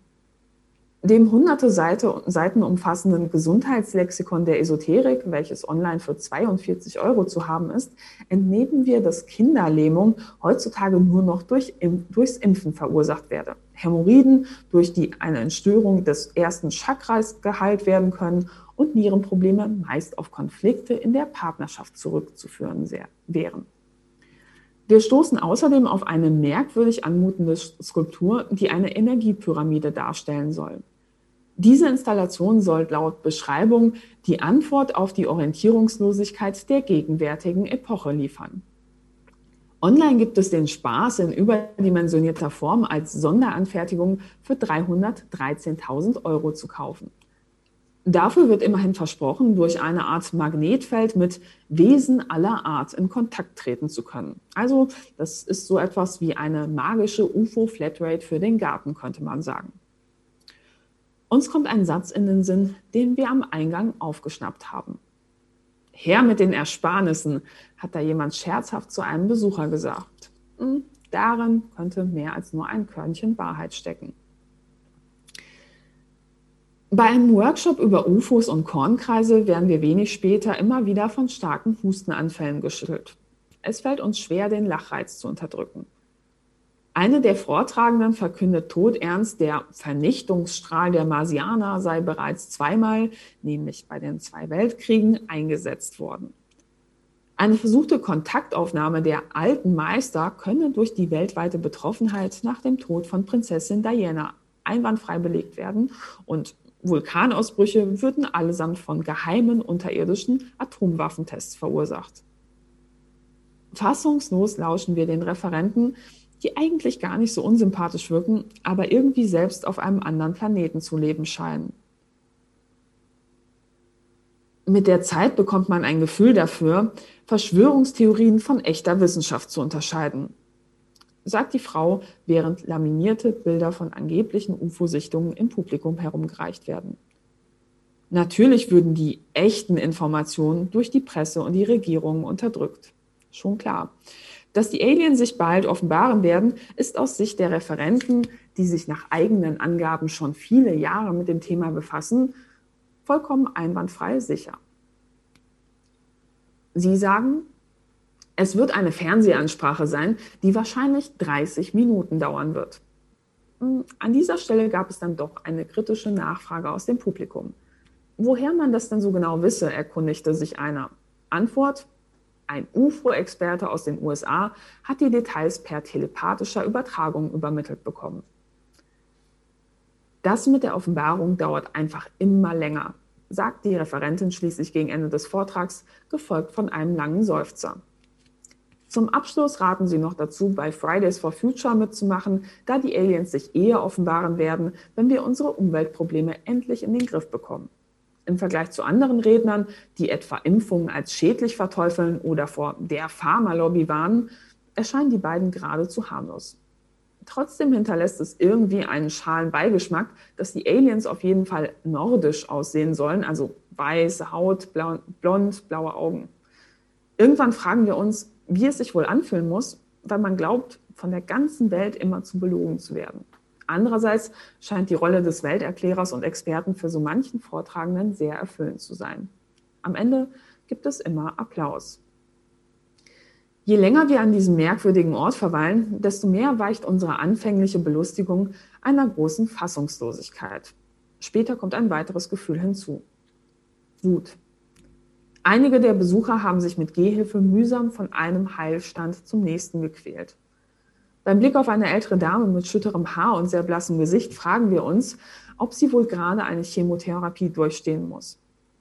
So mancher Besucher wird am Ende dieser Veranstaltung mehrere hundert Euro ausgegeben haben und mit Heilsteinen gegen AIDS, Büchern mit esoterischen Tipps zu ADHS bei Kindern oder magisch aufgeladene Hautcreme im Rucksack nach Hause gehen. Viele haben Anschlusstermine mit einem Heiler, Medium oder Lebensberater vereinbart. Einige werden sicher in den darauffolgenden Tagen bei den jeweiligen Online-Shops größere Bestellungen tätigen. Als wir schließlich spät abends von der Veranstaltung heimlaufen und den Abend Revue passieren lassen, fällt uns eine Sache auf. Der Vortrag der verschrobenen UFO-Fans war rückblickend die einzige von uns besuchte Veranstaltung, bei der es nicht darum ging, den Zuschauern etwas zu verkaufen oder sie zu einer kostenpflichtigen Lebensberatung zu drängen. Für die meisten Aussteller war das Ganze ein großes Geschäft. Es gibt in Europa unzählige solcher Events. In jeder größeren Stadt finden mittlerweile mehrmals im Jahr Messen für Esoterik und Spiritualität statt. Nicht nur in Berlin-Wilmersdorf bilden sich sicherlich Schlangen vor dem Eingang. Im Windschatten von Verschwörungserzählungen wächst längst ein eigenständiges Biotop von Scharlatanprodukten und Pseudodienstleistungen heran. Ja, vielen Dank auch für diesen Einblick in das Geschäftsmodell Verschwörungsmythen. Ähm, während wir so langsam auf die Zielgerade und auf die letzte Passage einbiegen, vielleicht schon mal die Frage, egal ob jetzt eine Esoterikmesse das Einfallstor bietet für Verschwörungsgeschichten oder soziale Medien oder Zusammenkünfte von ähm, Gemeinschaften, die Sie am Anfang erwähnt haben. Wie ist das, wenn Menschen aus dem eigenen Umfeld in diese Richtung abdriften? Ich habe schon mal mit einem Berater in diesem Bereich gesprochen, der hat gesagt, es bringt nichts dagegen zu argumentieren, äh, sondern man muss die Leute emotional abholen, nachfragen, ins Zweifeln bringen. Ähm, das fällt aber total schwer, wenn man mit etwas konfrontiert ist, was man erst einmal widerlegen möchte. Ja, auf jeden Fall. Und ich würde auf jeden Fall auch unterschreiben, dass es wichtig ist, emotionale Brücken zu bauen. Also viele Menschen ähm, gehen sozusagen in die diskursive Kampfmontur direkt bei solchen Diskussionen rein, ähm, fangen an, hier sind meine 20 Argumente, ähm, sind dann auch manchmal ein bisschen abwertend dem anderen gegenüber und das ist eigentlich die vollkommen falsche Strategie. Also viel besser ist auf Augenhöhe ähm, zu diskutieren und nicht zu sagen, so, hey, du bist dumm, weil du an, an so etwas glaubst, sondern eher zu sagen, ähm, du bedeutest mir was. ich mache mir Sorgen um dich, ja, und ähm, ich bin nicht davon überzeugt, was, was du glaubst, ähm, aber ich nehme deine Sorgen ernst und deshalb lass uns über das Thema sprechen, ja. Ähm, ich nehme wahr, dass du dir Sorgen machst und ich finde, auf der Ebene kann man ähm, oft Menschen eher erreichen und auch wenn man inhaltlich diskutiert, also ich würde sagen am Anfang, also wenn jemand noch nicht radikalisiert ist, bringt es schon etwas, ähm, beispielsweise mit Faktenchecks zu arbeiten. Anders, anders sieht es aus, wenn jemand beispielsweise schon so weit radikalisiert ist, dass er davon ausgeht, ähm, es gäbe so etwas wie objektive Wissenschaft nicht, ähm, es gäbe so etwas wie neutrale Presse nicht, ähm, dann ist es sehr schwierig, weil die Leute die Quellen halt nicht mehr ähm, akzeptieren. Aber dann kann man immer noch mit Fragen arbeiten und diese Fragen ähm, können eben auch dazu dienen, den anderen dazu zu bringen, ähm, selbst Annahmen zu hinterfragen. Also wenn man sagt, so, okay, du hast jetzt so viel über die, die Presse in Anführungsstrichen erzählt, wen meinst du denn damit? Ja, also es gibt ja einen Unterschied zwischen Taz und Bild, ne, öffentlich-rechtliche, Sat 1, RTL 2, wen meinst du mit die Medien? Ja, und warum sind die äh, Medien, die du zitierst, ähm, angeblich so viel seriöser? Haben die nicht auch ziemlich große Probleme? Ja, und von so einem Fall, wie ähm, vielleicht man im eigenen Umfeld damit umgehen kann, äh, davon handelt die letzte Passage.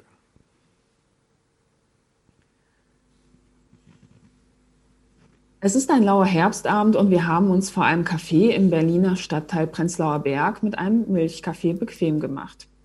Um uns herum sitzen kleine Grüppchen, die ihren Feierabend mit einem Bier einläuten und dabei die Seele baumeln lassen. Doch uns ist nicht nach Bier zumute. Denn wir sind an diesem Abend mit Paula verabredet. Und wir wissen, dass es kein einfaches Gespräch werden wird. Von Paula wollen wir nämlich erfahren, was es mit einem macht, wenn man erlebt, wie ein enges Familienmitglied sich Verschwörungsmythen im Gesundheitsbereich zuwendet. Kein leichtes Gespräch, kein leichtes Thema für ein Gespräch nach Feierabend. Wir sehen sie schon von weitem, als sie wenig später auf dem Fahrrad auf das Café zusteuert. Paula ist Mitte 30, hat einen festen Händedruck und freut sich sichtlich, uns zu treffen.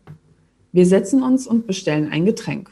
Kurz darauf beginnt sie zu erzählen, wie alles angefangen hat.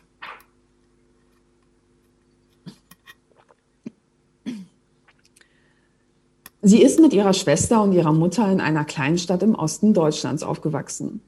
Als nach der Wende in den 90ern der Esoterik-Trend aus dem Westen rüberschwappte, machte sie sich anfangs keine großen Gedanken. Alles erschien total harmlos. Doch das änderte sich bald. Bei meiner Schwester hatte ich immer gedacht, dass sie für so etwas nicht empfänglich wäre, sagt Paula und blickt uns ernst an. In der Ausbildung ist sie dann aber mit anthroposophischen Ideen in Kontakt gekommen. Das war der Türöffner für allerhand spirituellen Kram. Aus einer zunächst harmlos wirkenden Begeisterung für alternative Heilmethoden wurde nach und nach etwas, das Paula zunehmend Angst machte. Heute glaubt sie nicht mehr an die Schulmedizin und fällt, fährt total auf Selbstheilung ab, berichtet Paula. Als jemand aus meiner Familie eine Psychotherapie machte, reagierte sie mit Sprüchen wie, die wollen dir in dein Unterbewusstsein reinreden. Später wurde bei ihr eine schwere Krankheit diagnostiziert, bei der sie darauf bestand, sich selbst zu heilen. Zum Glück hat sie das überlebt. Aber nun glaubt sie umso mehr an den ganzen Kram. Die Veränderung fand nicht von heute auf morgen statt, erzählt uns Paula. Es waren viele kleine Schritte. Sie hatte das Gefühl, dass ihre Schwester ihr nach und nach entglitt. Heute fühlt sie sich ihr zunehmend fremd. Manchmal habe ich das Gefühl, sie hat quasi eine allumfassende Verschwörungstheorie gegen alles, teilt uns Paula mit. Immerzu glaubt sie, jemand wolle sie manipulieren. Sie meint, sie sei eine der wenigen, die begreifen, wie die Welt läuft und sagt, wir anderen seien quasi ferngesteuert. Meine Schwester hegt ein großes Misstrauen gegen Autoritäten. Besonders Menschen, die Macht über sie haben, etwa Behördenmitarbeiter oder Ärzte, sieht sie schnell als Bedrohung an. Wir sitzen lange gemeinsam da und lauschen ihrer Erzählung. Irgendwann wird es dunkel. Nach und nach leeren sich die Tische um uns herum. Man merkt Paula an, wie sehr sie die ganze Geschichte mitnimmt. Und wir spüren, dass es ihr wichtig ist, diese Geschichte mit uns zu teilen. Die schleichende Veränderung ihrer Schwester hat einen tiefen Riss durch die Familie gezogen. Längst geht es nicht mehr nur um Gesundheitsfragen. Ihre Schwester hat sich auch in anderer Hinsicht radikalisiert. Als dann Pegida in Dresden auf die Straße ging, habe ich gemerkt, dass sich auch ihre politische Einstellung verändert hat. Plötzlich sorgte sie sich vor einer angeblichen Überfremdung und sagte Dinge wie, Frauen müssen wieder zum Ursprung zurückgeführt werden. Paula erzählt uns, sie habe oft versucht, auf ihre Schwester einzuwirken. Zu jedem Familientreffen fährt sie mit einem Kloß im Hals, denn sie weiß, dass es wieder Diskussionen geben wird. Diskussionen, bei denen sie irgendwann nicht mehr weiter weiß. Wann immer es negative Reaktionen aus dem Umfeld gibt, dann deutet sie die so um, dass bei Widerspruch erst recht etwas dran sein muss an ihren Thesen. Wenn sie sich argumentativ in die Ecke gedrängt fühlt, bricht sie das Gespräch schnell ab. Daher versuche ich mittlerweile das Thema sanfter anzugehen. Aber schweigen? Nein, schweigen kann ich nicht. Sie ist zwar meine Schwester, gleichzeitig habe ich aber Probleme damit, mit jemandem an einem Tisch zu sitzen, der derartige Statements von sich gibt. Auch meine Mutter leidet darunter. Meine Schwester und ich waren schon immer verschieden. Aber dass wir so weit auseinanderdriften, das gab es noch nie. Ich wollte sogar einmal den Kontakt zu ihr abbrechen, habe es dann aber aus Rücksicht auf die Familie doch nicht getan. Ja, das beschreibt recht eindrücklich, wie dann auch Risse durch Familien gehen können. Wie schafft man es, dass es dann eben nicht zum Kontaktabbruch kommt, was ja sicherlich oft äh, dann doch eben passiert. Mhm.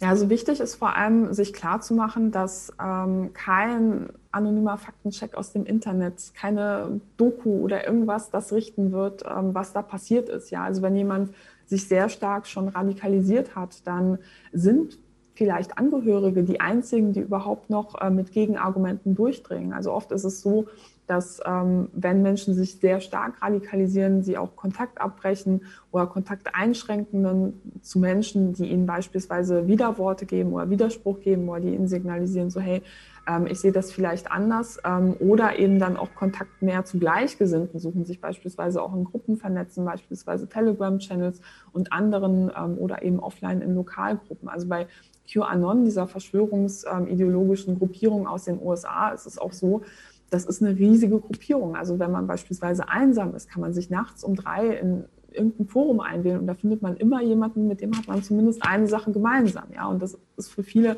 Menschen eben auch ein Faktor. Und von da würde ich dazu plädieren, ähm, diese Menschen nicht loszulassen, gleichzeitig aber zu sagen, so, hey, ich bin nicht deiner Meinung, aber ich mache mir Sorgen. So, wenn du reden willst, ähm, ich bin für dich da. Ja, und manchmal kann es auch etwas bringen, gar nicht so inhaltlich viel über die einzelnen Verschwörungsmythen zu diskutieren, sondern auch einfach mal zu fragen, sag mal, wie geht es dir jetzt eigentlich beispielsweise mit dieser Pandemiesituation? Weil manchmal können zugrunde liegende Probleme ja auch der Auslöser dafür sein, warum es so attraktiv ist, sich in diese Fantasiewelten zu flüchten. Das findet man nur raus, wenn man wirklich versucht, ähm, ja, also wenn man da den, den Kontakt versucht irgendwo zu halten. Ähm, und wenn man sich das alleine nicht zutraut, dann sollte man sich da auch Hilfe suchen, also im Freundeskreis, Verbündete suchen, in der Familie oder aber ähm, wirklich auch zu Beratungsstellen gehen. Ähm, das gibt es natürlich auch. Hm. Also Links und Artikel schicken reicht nicht, nehme ich davon mit. Und äh, an dieser Stelle würden wir vielleicht öffnen für Fragen aus dem Publikum. Das geht nicht online in diesem Fall, aber hier im Saal in Stuttgart. Wer etwas fragen möchte, kann sich entweder mit viel Abstand am Mikro aufreihen oder sich einfach so melden, denn ich werde es sowieso noch mal kurz zusammenfassen. Hat jemand schon eine Frage? Frage habe ich keine, aber ich ja. noch ergänzen, weil ja Michael Wendler wurde erwähnt, es ist auch der Sänger äh, Xavier Naidu mhm. aus Mannheim. Der ist, glaube ich, auch ziemlich äh, da, ich sag mal, jemand, wo gerne die Menschen manipuliert. Mhm.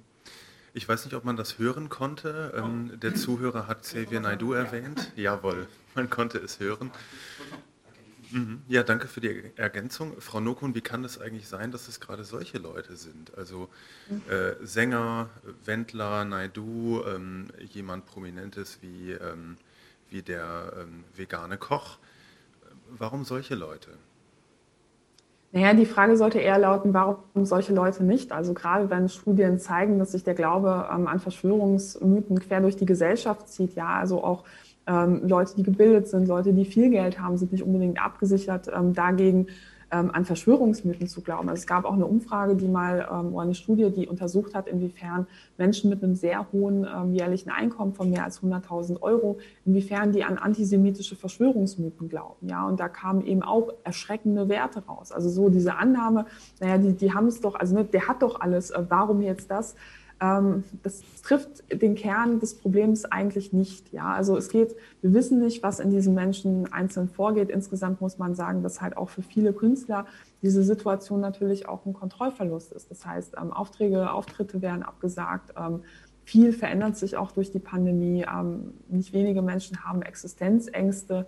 Und ähm, natürlich gibt es eben auch Menschen in diesem Milieu, die vielleicht vorher schon an bestimmte Verschwörungsmythen geglaubt haben und das jetzt vielleicht erst äußern. Also im Fall von Xavier Naidoo war es ja auch so, dass er nicht erst ähm, zu Corona-Zeiten Verschwörungsmythen verbreitet hat, sondern vorher auch schon dafür bekannt war. Ja, also er hat beispielsweise jetzt auch in den ähm, letzten Wochen auch QAnon-Inhalte verbreitet von dieser ähm, radikalen US-amerikanischen Verschwörungserzählung. Er hat auf einer Reichsbürgerdemonstration gesprochen, wo man sagen muss, naja, das ist schon eine sehr klare politische Positionierung. Und ähm, von daher überrascht es mich irgendwo nicht, ähm, dass der ein oder, ein oder andere Prominente ähm, da sich entsprechend äußert. Also es gab auch interessanterweise in der Geschichte oder wenn man in die Vergangenheit zurückschaut, ich weiß nicht, ob Sie sich noch an den ähm, Popstar Prince erinnern, ähm, der hat an Chemtrails ähm, geglaubt. Also er hat geglaubt, dass wir mit ähm, Flugzeugen, ähm, also Dingen, die über, mit Flugzeugen versprüht werden, irgendwie vergiftet werden. Und da gab es immer wieder Prominente, die mal kräftig daneben geschossen haben. Aber ich glaube, der große Unterschied damals war, naja, vielleicht hat das Management ein Interview dann nicht freigegeben oder ähm, die hatten halt zumindest nicht ihre eigenen Social-Media-Kanäle. Und das war eben dann auch eine andere Dynamik, muss man sagen. Und diese Prominenten sind für die Verschwörungsszene extrem wichtig, ja, also extrem wichtig als Aushängeschild, extrem wichtig, um neue Mitglieder ähm, zu sammeln oder neue Anhänger zu sammeln. Und ähm, das macht es auch so ein bisschen gefährlich. Deshalb finde ich das halt auch, ja, nicht, nicht unterhaltsam, sondern eher besorgniserregend, weil auch viele junge Menschen diesen Accounts natürlich auch folgen. Hm. Wenn man jetzt nicht nur die Prominenten betrachtet, die auch teilweise auf diesen erwähnten Demonstrationen äh, sprechen, sondern auch die Menschen, die das organisieren, ich will Sie jetzt nicht zu einer Spekulation nötigen, aber hat das vielleicht auch was mit Geltungsbedürfnis zu tun? Mm, also was man auf jeden Fall klar sagen kann, ist, dass in der Verschwörungsszene ähm, sehr viele ähm, Alpha-Männer unterwegs sind. Wenn man sich mal anschaut, wie auch, ähm, also schon vor Corona teilweise ähm, Diskussionen ähm, stattgefunden haben, wenn es beispielsweise, also man denkt ja von außen immer, die Verschwörungsideologen wären sich irgendwo einig, aber das sind sie nicht. Ja? Also man hat gemeinsame Feindbilder, die Medien, die Presse, die Politik. Aber beispielsweise, wie eine einzelne Verschwörungserzählung ausgestaltet ist, da kriegen sich die Leute teilweise in die Wolle. Und dann wird auch teilweise dann auch mit Vorwürfen ähm, gespielt, wo behauptet wird, ähm, du, bist ein, du bist Teil der Verschwörung, nein du, nein du. Und das sieht man jetzt ist, ähm, interessanterweise auch unter einigen ähm, prominenteren Verschwörungsideologen, die ähm, jetzt die Demonstrationen der letzten Wochen auch ähm, unterstützt haben, die sich jetzt gegenseitig beschuldigen. Also ist keine Einigkeit, aber auch man merkt auch deutlich so ein, so ein, Geltungsbedürfnis einiger Akteure, dass sie einfach auch sehr gewohnt sind, auszulegen gegenüber ihren Anhängern, wie die Realität aussieht, ja, und ähm, das auch dann Alleingeltungsanspruch zu haben. Und ähm, da würde ich schon sagen, dass Geltungsbewusstsein eine Rolle spielt, wobei man sagen muss, dass im Fall von echten Prominenten, die vorher wirklich auch eine hohe mediale Präsenz haben, ist natürlich so die Verbreitung von Verschwörungsmieten da ein, ein Abstieg. Ja, also es viele Fans werden sich da auch wirklich ähm, erschüttert abwenden. Mhm. Klar gewinnt man neue hinzu, aber es werden nicht so viele sein. Und schon wird der B-Promi zum C-Promi. ähm, gibt es weitere Fragen da drüben? Ja, also die Frage, ob man mit der Corona-Pandemie hätte anders umgehen können, um zum Beispiel sowas wie Querdenken zu verhindern oder zumindest den Zulauf zu verringern. Also, ja. Das ist auch eine sehr interessante Frage. Was hätte man anders machen können in der Pandemie, Sie meinen vermutlich die Politik, ähm, um den Zulauf für Verschwörungsgeschichten und Demonstrationen zu verringern. Mhm. Ja, es ist natürlich an der Stelle ähm, eine Spekulation, die ich wagen muss. Ähm, ich wage auch zu behaupten, dass in Deutschland schon immer, sag ich mal, auch gerade so dieses Spektrum der Impfgegner, wo es eben auch einen großen verschwörungsideologischen Anteil oder eine gewisse Offenheit gibt, dass diese Gruppierungen in Deutschland auch sehr gut vernetzt waren vor der Pandemie. Das spielt für die Demomobilisierung natürlich auch eine größere Rolle. Aber ich glaube, was man schon hätte besser machen können, ähm, aber wobei es natürlich auch einfacher ist, sowas hinterher zu sagen. Wer weiß schon, dass ähm, eine globale Pandemie auf einen zurollt und hat entsprechende Pläne in der Schublade. Aber ich glaube, Planbarkeit ist für ganz viele Menschen wichtig. Also gerade wenn wir wissen, dass Kontrollverlustsituationen dazu beitragen können, dass Menschen eher Muster sehen, wo keine sind, also auch Verschwörungen sehen, wo keine sind, dann kann das Gefühl von Kontrolle dazu beitragen, dass man nicht so in diesen Sog gerät. Ja, also es können einerseits sein soziale Maßnahmen. Ich finde, das ist in vielen Bereichen gut passiert. Da muss man halt schauen, wie es in anderen Bereichen fortgesetzt wird. Also in Berlin kann ich sagen, gab es halt für ähm, Selbstständige halt einfach einen pauschalen Betrag, den man beantragen konnte. Und ähm, den hat man bekommen. Also natürlich gibt es da halt im Nachhinein eine Prüfung und so weiter und so fort. Aber es war für viele Menschen erstmal so eine Sicherheit. Ja, oder diese Sicherheit, dass man gesagt hat, naja, wenn ihr euch jetzt arbeitssuchend meldet, ähm, dann ist das jetzt unkompliziert möglich. Ja, oder dass man bestimmte ähm, ja, bestimmten Branchen auch Unterstützung ähm, zuschreibt. Ne? Wie ökologisch nachhaltig das in einigen Bereichen war, kann man durchaus diskutieren. Aber solche Maßnahmen können ähm, zu Sicherheit beitragen. Ich glaube auch, dass solche klaren Regeln, was passiert ab einer gewissen Infektionszahl, auch ganz wichtig sind, damit ich irgendwo ja in meinem Alltag planen kann. Ne? Also wenn ich weiß, okay, wir sind über dieser Grenze, dann gibt es beispielsweise eine Sperrstunde oder dann gibt es folgende Maßnahmen, ja, oder dann gibt es, dann darf ich mich nur noch mit so und so vielen Leuten treffen. Wenn wir so einen Wildwuchs haben von unterschiedlichen Maßnahmen ähm, in unterschiedlichen Ländern, die, also wenn Länder, also wenn wir ganz unterschiedliche ähm, Regeln haben, dann kann das dazu führen, dass man das Gefühl hat, so hey, ich, ich verliere den Überblick, ja, und das ist dann so eine klassische Kontrollverlustsituation. Und da müsste man sich aus meiner Sicht dann besser abstimmen und vor allem mehr im Vorfeld kommunizieren, was warum passiert. Hat vielleicht auch die etablierte Politik zu wenig über Grundrechte gesprochen und damit eine Lücke gelassen? Mm. Ja, also wenn man sich anschaut, ähm, was es da an Diskussionen gab, ähm, glaube ich schon, dass sehr viel über Freiheitsrechte und Grundrechte gesprochen wurde, teilweise auch sehr erfolgreich. Also ich fand ähm, die Diskussion um die Tracking-App oder die Tracing-App ja sehr interessant. Also diese die Corona-Warn-App, da wurde am Anfang diskutiert, wir wollen, also da wollte die Bundesregierung eigentlich so einen zentralen Ansatz haben. Das bedeutet, an einer Stelle werden die ganzen Daten gesammelt worden. Ne? Und aus, aus Datenschutzsicht oder aus Bürgerrechtssicht wäre es eine absolute Katastrophe gewesen. Ja, also damit hätte man Bewegungsprofile erstellen können. Was passiert, wenn die Daten in falsche Hände geraten und, und, und. Ja. Und da gab es eben eine große Diskussion von Bürgerrechtsorganisationen, die gesagt haben, so nicht. Ja, also es gibt Länder, die haben das besser gelöst, anonym, datenschutzfreundlich.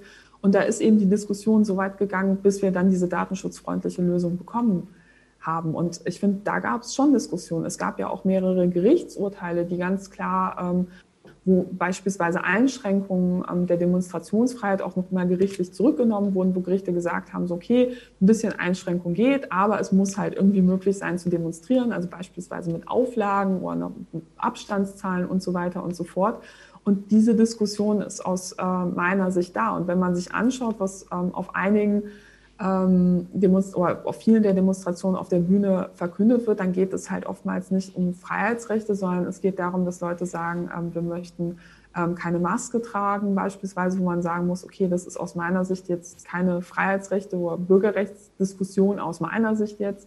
Ähm, wenn man es ablehnt, einfach eine Maske in einem Geschäft zu tragen. Ja? Oder wenn beispielsweise ein bekannter Impfgegner aus den ähm, USA extra eingeladen wird, ähm, der Herr Kennedy, und der dort eine Bühne bekommt und, und sprechen darf. Und er hat vorher schon zahlreiche Verschwörungsmythen, unter anderem zu Bill Gates, verkündet.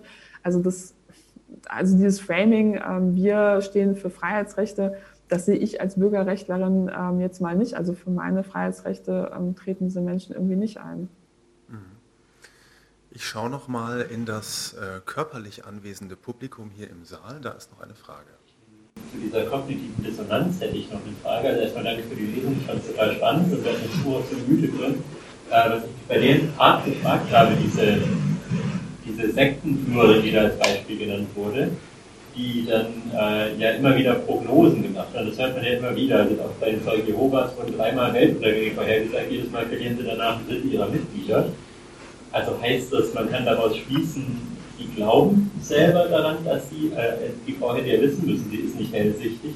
Warum macht man denn Prognosen, die dann nicht eintreten, die einem ja letztlich total schaden? Das habe ich irgendwie nie begriffen. Ich glaube, es ist angekommen, kognitive Dissonanz. Warum machen zum Beispiel Sektenführerinnen Prognosen, von denen sie eigentlich wissen müssten, dass sie nicht eintreffen können?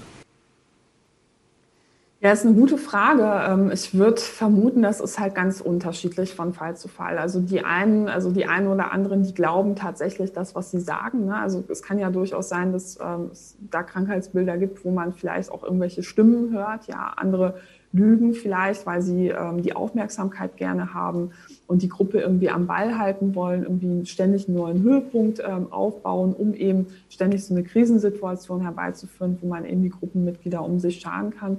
Und ähm, ich denke schon, dass äh, es auch den einen oder anderen Akteur gibt, der ganz bewusst auch weiß, ähm, dass er da Quatsch erzählt. Ja, also es kann durchaus auch sein, dass äh, Menschen auch gerade in sektenähnlichen Strukturen ganz bewusst ähm, auch wissen, es gibt bestimmte Abläufe, beispielsweise, dass sie halt auch ganz genau wissen, dass ähm, wenn die Prophezeiung fehlschlägt, dann wird es eben, werden die meisten Anhänger da bleiben, wenn ich mir nur eine Story überlege, die gut genug ist. Ne? Eine neue Story, die darauf aufbaut und dann wieder den nächsten Zeitpunkt in die Zukunft setzt.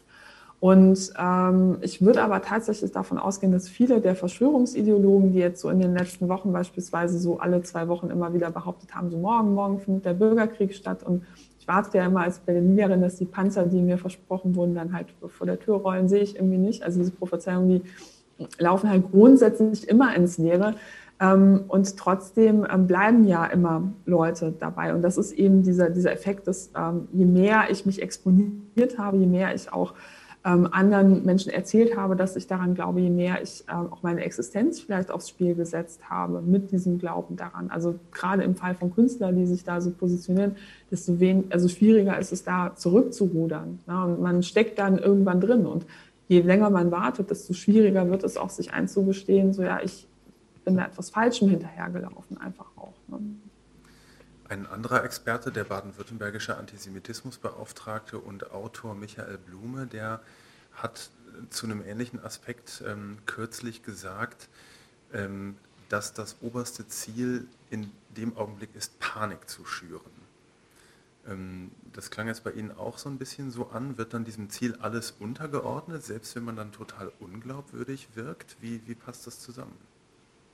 Ja, ich würde da nochmal unterscheiden. Also ich bin ähm, eher der Überzeugung, dass ähm, schon viele Verschwörungsideologen oder Menschen, die so etwas verbreiten, tatsächlich davon überzeugt sind, dass das, was sie sagen, wahr ist. Also sie sind tatsächlich selbst davon überzeugt, sie denken gar nicht in solchen, ich, ich schüre jetzt ganz gezielt in dieser Situation Panik, weil ich anderen Menschen schaden möchte, sondern sie glauben halt wirklich, es gäbe eine Verschwörung und im Gegenteil, sie glauben, sie würden andere Leute retten, indem sie sozusagen ja sie aufwecken oder wie auch immer das Narrativ ähm, dann heißt. Und von daher, naja, schwierig, aber man muss schon sagen, der Effekt ist halt schon, dass das Panik ähm, teilweise geschürt wird, dass äh, Menschen dann teilweise vielleicht auch komische, falsche Entscheidungen treffen auf Basis des Glaubens an ähm, solche Verschwörungsmythen, also ganz unabhängig davon. Aber generell, also bei, bei einigen Influencern aus diesem Bereich kann man schon beobachten, dass ähm, Angst äh, geschürt wird, teilweise auch mit einem ökonomischen Hintergedanken. Also es war ganz interessant, in einem Kapitel hab ich, haben wir uns mal angeschaut, was gibt es denn für Businessmodelle, die auf Verschwörungsmythen aufbauen. Und da gab es ähm, US-amerikanische Influencer, die in ihrem Podcast permanent vom Bürgerkrieg erzählen, ja, und, und ständig, also, ne, der findet seit zehn Jahren gefühlt jede Woche statt. Und im ähm, Online-Shop gibt es dann ähm, eine kugelsichere Laptop-Tasche, ja, und irgendwie einen kugelsicheren Rucksack, ja, und dann halt irgendwie alles, was man braucht, um irgendwie im Wald zu überleben und seine Familie zu retten, wenn jetzt morgen der Bürgerkrieg ausbricht. Und das ist natürlich ein Geschäftsmodell, muss man äh, ganz klar sagen. Also wenn ich meinen Anhängern irgendwie einrede, die Regierung würde das Wasser vergiften und zufällig habe ich dann Wasserfilter für 1500 Euro in meinem Online-Shop. Hm, da würde ich mir schon fragen, mit welcher, also was, was da so ähm, die Hintergedanken sind, ob das nur Nächstenliebe sind oder ob man da vielleicht, äh, weiß nicht, sein nächstes Haus finanzieren muss. Aber das kann man von außen, wie gesagt, nur vermuten. Mhm. Gibt es weitere Fragen hier im Saal? Ja? Äh, ich habe tatsächlich eine Frage. Also erstmal vielen Dank. Ich finde es auch total spannend, das Thema. Ähm, ganz konkret äh, interessiert mich das Thema Zugang finden zu den Leuten, die äh, an diese Verschwörungsmythen glauben. Ähm, in meinem konkreten Fall meine Nachbarin, die ist seit der Corona-Krise wirklich zunehmend radikalisiert, wie ich jetzt gelernt habe. Und, äh, so würde ich sie wirklich bezeichnen und hat sich ziemlich isoliert auch. Also ich, weil ich halt die Nachbarin bin, sehe ich sie noch sehr oft und ich finde es wahnsinnig schwierig, irgendwie so den Dialog aufrechtzuerhalten und mir selber treu zu bleiben. Aber äh, genau, irgendwie äh, finde ich da den, den Widerspruch sehr schwierig. Und ich fand es interessant zu hören, dass Sie gesagt haben, zum Beispiel den Ansatz zu fahren, dass man sagt, ich mache mir Sorgen um dich. Ähm, genau, vielleicht Fragen stellen, aber im Blickwinkel von meiner Nachbarin macht sie sich ja Sorgen um mich. Weil ich diejenige bin, die eigentlich nicht versteht, was wirklich los ist. Und genau, wie, wie, wie kann man da vorgehen? Ich finde das wirklich wahnsinnig schwierig. Die Nachbarin unserer Besucherin, Frau Nukun, können Sie ihr helfen, wie sie Zugang zu ihr findet, obwohl sie ja aus ihrer Sicht äh, glauben muss, dass die andere die Verirrte ist? Ja, ich finde, das ist immer total schwierig, ähm, an so einer kurzen Schilderung ähm, abzulesen, weiß nicht, wie, wie ist da wirklich die zwischenmenschliche Verbindung. Ja, also es gibt Nachbarn und es gibt halt Nachbarn, ne, mit denen man halt wirklich ein gutes Verhältnis hat. Und ähm, so oder so muss man sich, sollte man sich halt immer überlegen, was sind meine Kapazitäten ne, und was ist vielleicht auch realistisch, was ich schaffe. Also ist klar, jemand, der halt eine starke emotionale Bindung hat, irgendwie beste Freundin, Schwester, Bruder, Mutter hat vielleicht einen ganz anderen Zugang zu dieser Person als ich. Ja? Und ähm, trotzdem kann es aber so sein, dass ähm, in Gesprächen, wenn man zumindest klar macht, ähm, ich bin anderer Meinung, dass man zumindest vielleicht einen Gegenpol setzt. Man weiß ja auch nicht, wie das soziale Gefüge dieser Person aussieht. Also beispielsweise glauben alle in der Familie was ähnliches oder im Freundeskreis, ja, oder ist halt, bekommt diese Person überhaupt noch irgendwo Widerspruch? Ne? Das ist halt auch, finde ich, eine eine Frage, die da eine Rolle spielt. Und ich finde schon, dass man ähm, da halt irgendwie den Kontakt aufrechterhalten kann, einfach um halt auch zu signalisieren, so hey, ich bin anderer Meinung, ich mache mir Sorgen um dich oder man kann drüber reden, aber man sollte gleichzeitig auch irgendwo realistisch bleiben, was man erreichen kann. Also da helfen auch Fragen, um herauszufinden, wie lange jemand eigentlich schon so radikalisiert ist. Beispielsweise ist das jemand, der es einfach irgendwo aufgeschnappt hat und jetzt glaubt und weiterträgt oder ist das jemand, der wie 30 äh, Telegram-Gruppen verfolgt und quasi den ganzen Tag in so einer Angststimmung sich halt auch wirklich bewegt. Das sind halt ähm, ganz unterschiedliche Fälle, ne, wo man halt auch sagen muss, es ist halt nicht realistisch, dass man als Nachbar da ähm, vielleicht, also ohne großen emotionalen Zugang jetzt ähm, da auf Anhieb in einem Gespräch vielleicht was erreichen kann. Aber wenn man bei jedem Gespräch versucht, irgendwie so einen Punkt zu setzen, ne, beispielsweise so, hey, ist an der Stelle nicht so schwarz-weiß, wie du denkst, oder hier ist vielleicht ein bisschen differenzierter oder ähm, einfach nur sagt, so ja, sehe ich anders oder guck dir mal den Typen an, den du halt hier irgendwie weiter geteilt hast, habe ich zufällig gesehen. Ähm, du wusstest du, dass der halt irgendwie ähm, auch in rechtsextremen Foren unterwegs ist oder so. Also dann wirklich halt auch mal darauf aufmerksam machen, ähm, was für Milieus das vielleicht sind ne? und halt auch, auch, das klar benennen. Ne? Wobei ich sagen muss, bei Antisemitismus, Rassismus muss man halt auch eine rote Linie ziehen und da ganz klar sagen, so du, was du da sagst, das verstößt einfach gegen fundamentale Werte, die ich habe. Und ähm, da sollte man auf gar keinen Fall dann auch drüber hinweggehen. Also je näher man dran ist, desto mehr kann man auch wirklich machen. Und ich höre so ein bisschen raus, ja. dass man aber darauf achten sollte, wo auch die eigene Kapazitätsgrenze erreicht ist, dass man sich da nicht aufreibt. Ja, also ich habe auch vollstes Verständnis für Menschen, die beispielsweise sagen, ich habe einen Fall von Reichsbürgern in der Familie, das ist eine gewalttätige, militante Gruppe. Ich habe keine Lust, dass äh, Onkel Manfred beispielsweise beim Weihnachtsessen dann halt rechtsextreme Parolen vor meinen Kindern raushaut. Und dass man da den Kontakt abbricht, in solchen Situationen finde ich beispielsweise dann auch irgendwo nachvollziehbar, weil äh, man muss da auch immer ähm, so an, an die eigenen Kapazitäten, das eigene Wohlbefinden und auch die eigene Familie denken. Was kann ich leisten? Wo sind meine Grenzen? Ich schaue zur Zuschauerin. Frage beantwortet soweit? Ja, danke. ja vielen Dank. Dann noch einmal da drüben. Ja, nochmal, genau. Ähm, eine andere Frage, die mir jetzt auch noch kam, ist, äh, in der Zeit, wo jetzt ein, ein amtierender US-Präsident selber dauernd Verschwörungstheorien teilt, diesen Breitbart News-Typen in seinem Team hatte. Von der anderen Seite aber auch von Clinton und ihrem Umfeld diese Theorie der russischen Bots, die den Wahlkampf gegen sie entschieden haben, was ja auch so ein bisschen zweifelhaft ist. Also wenn, wenn die wichtigsten Führer dieser Welt, so sage ich mal, selber Verschwörungstheorien so publizieren, zum Beispiel, und sie allgegenwärtig sind, wie kann man überhaupt noch unterscheiden, was ist Verschwörungstheorie und wo ist jetzt vielleicht doch mal was dran? Und andersrum gefragt, also ein Beispiel dafür dann, wie kann man sich da vielleicht aus seinem kritischen Blick ja auch offen halten, weil wenn ich das im Intro richtig verstanden habe, haben Sie sich selber dann auch mal äh, für, für Snowden eingesetzt, Snowden aus in Deutschland. Also das war ja vorher auch nur Verschwörungstheorie, was die USA da treiben, mit dieser massenhaften Datenspeicherung und Verarbeitung, bis eben jemand kam und meinte, hier Leute, so läuft's und das offenlegt. Und dann ist es mal keine Theorie mehr in diesen wenigen Fällen. Also es gibt ja doch immer mal wieder, dass an so einer Verschwörungstheorie dann was dran ist. Wie, mhm. wie unterscheidet man das so? Ja, ja. Frau Nokun, wie unterscheidet man falsche von echten Verschwörungsgeschichten? Auf höchster also zunächst, Ebene.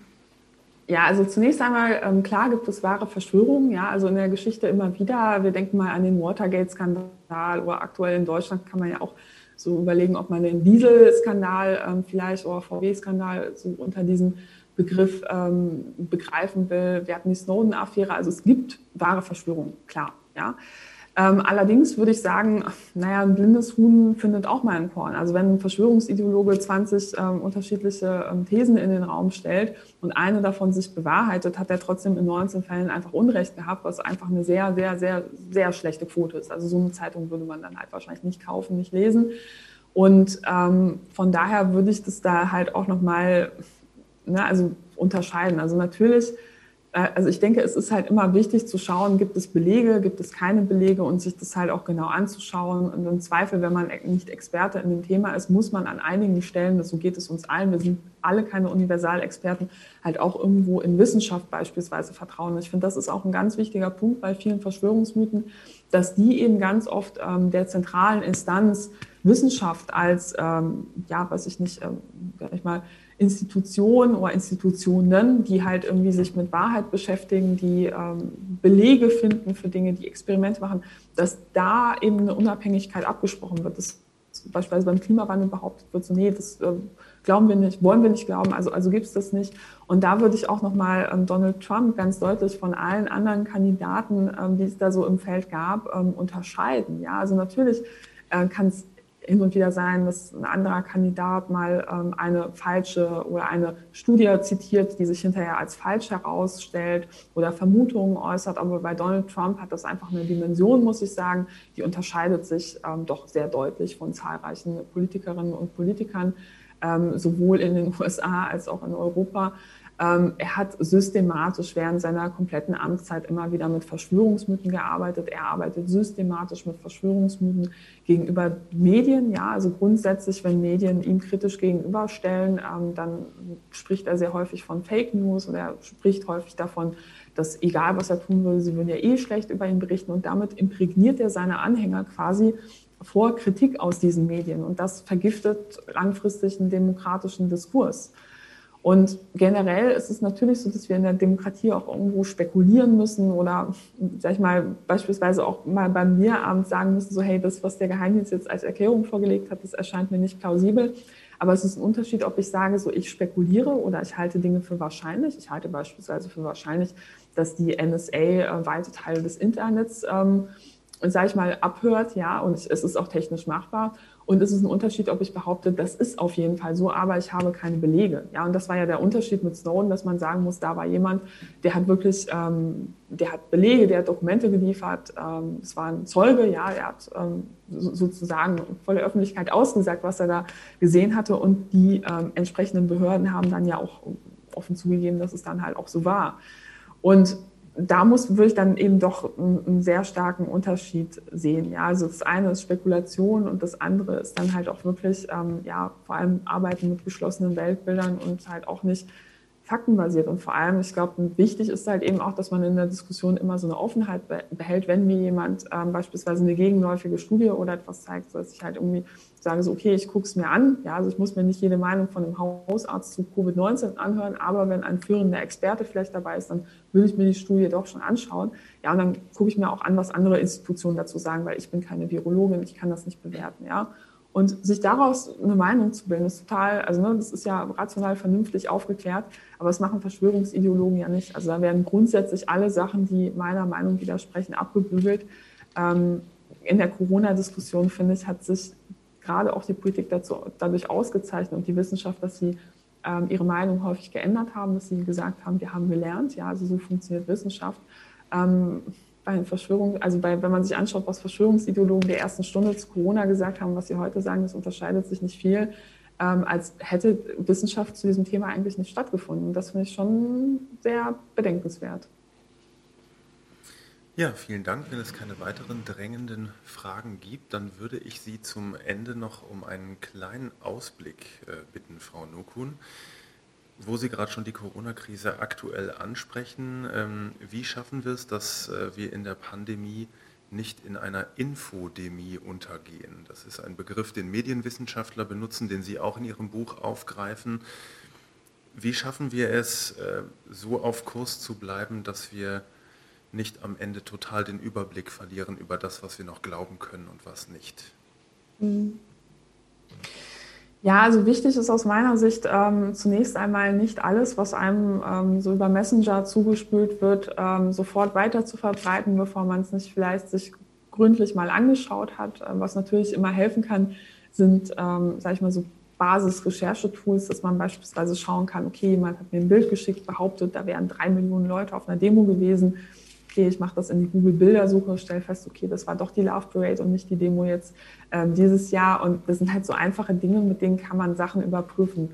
Ähm, wozu, worauf ich aber doch schon plädieren würde, ist halt sich auch nochmal so Faktenchecks von ähm, etablierten, unabhängigen äh, Institutionen, von journalistischen ähm, ähm, ja, Fachinstitutionen anzuschauen. Zu den meisten Verschwörungsmythen oder fast alles, was es da gibt, ähm, gibt es auch schon längst einen Faktencheck, der sich damit auseinandergesetzt hat. Und da würde ich jedem halt raten, wenn er auf etwas stößt, wo er denkt, hm, okay, das kommt mir verdächtig vor, vielleicht mal gucken, ob das jemand für einen schon überprüft hat, weil wir sind keine, alle keine ausgebildeten Journalisten, gehe ich mal von aus, die hier sitzen. Und ähm, das sind einfach Leute, die haben ihr Handwerk gelernt. Ja, also die wissen, wie man Quellenrecherche macht, wie man auch Studien beispielsweise bewertet, was eine seriöse Studie ist und was nicht. Und ähm, da muss man sich ein Stück weit auch auf die ähm, Expertise anderer Menschen einfach und die Einordnung ähm, verlassen, denke ich. Und was mir in den ersten Wochen der Pandemie ähm, auch sehr geholfen hat, war übrigens zwischendurch einfach auch mal den Rechner ausmachen ja, und nicht jeden Tag alle neuen Nachrichten in allen Zeitungen lesen, weil das macht einen auf die Dauer halt auch, ähm, das belastet psychisch immens. Und wenn man da merkt, dass es einem selber auch nicht gut tut, dann sollte man da die Notlösung ziehen, weil die psychische Gesundheit spielt eine große Rolle für die Anfälligkeit von Verschwörungsmythen. Und manchmal ist es dann besser, vielleicht den Rechner auszumachen und ein gutes Buch zu nehmen und ähm, statt sich da selber ähm, ja, auch, auch, ein bisschen ja, von Ängsten treiben zu lassen. Ja, vielen Dank, Frau Nokun. Ich denke, das machen wir jetzt auch. Den Rechner ausmachen und ein gutes Buch nehmen, wenn auch aus anderen Gründen. Ich bedanke mich sehr, sehr herzlich bei Ihnen. Ähm, Grüße ins Berliner Wohnzimmer mitten, in der, mitten im Risikogebiet. Schönen Gruß hier aus der Stadtbibliothek in Stuttgart, bei deren Team und auch beim Publikum ich mich sehr, sehr herzlich bedanke. Aber vor allem natürlich bei Ihnen, Frau Nokun. Dankeschön. Danke für die Einladung.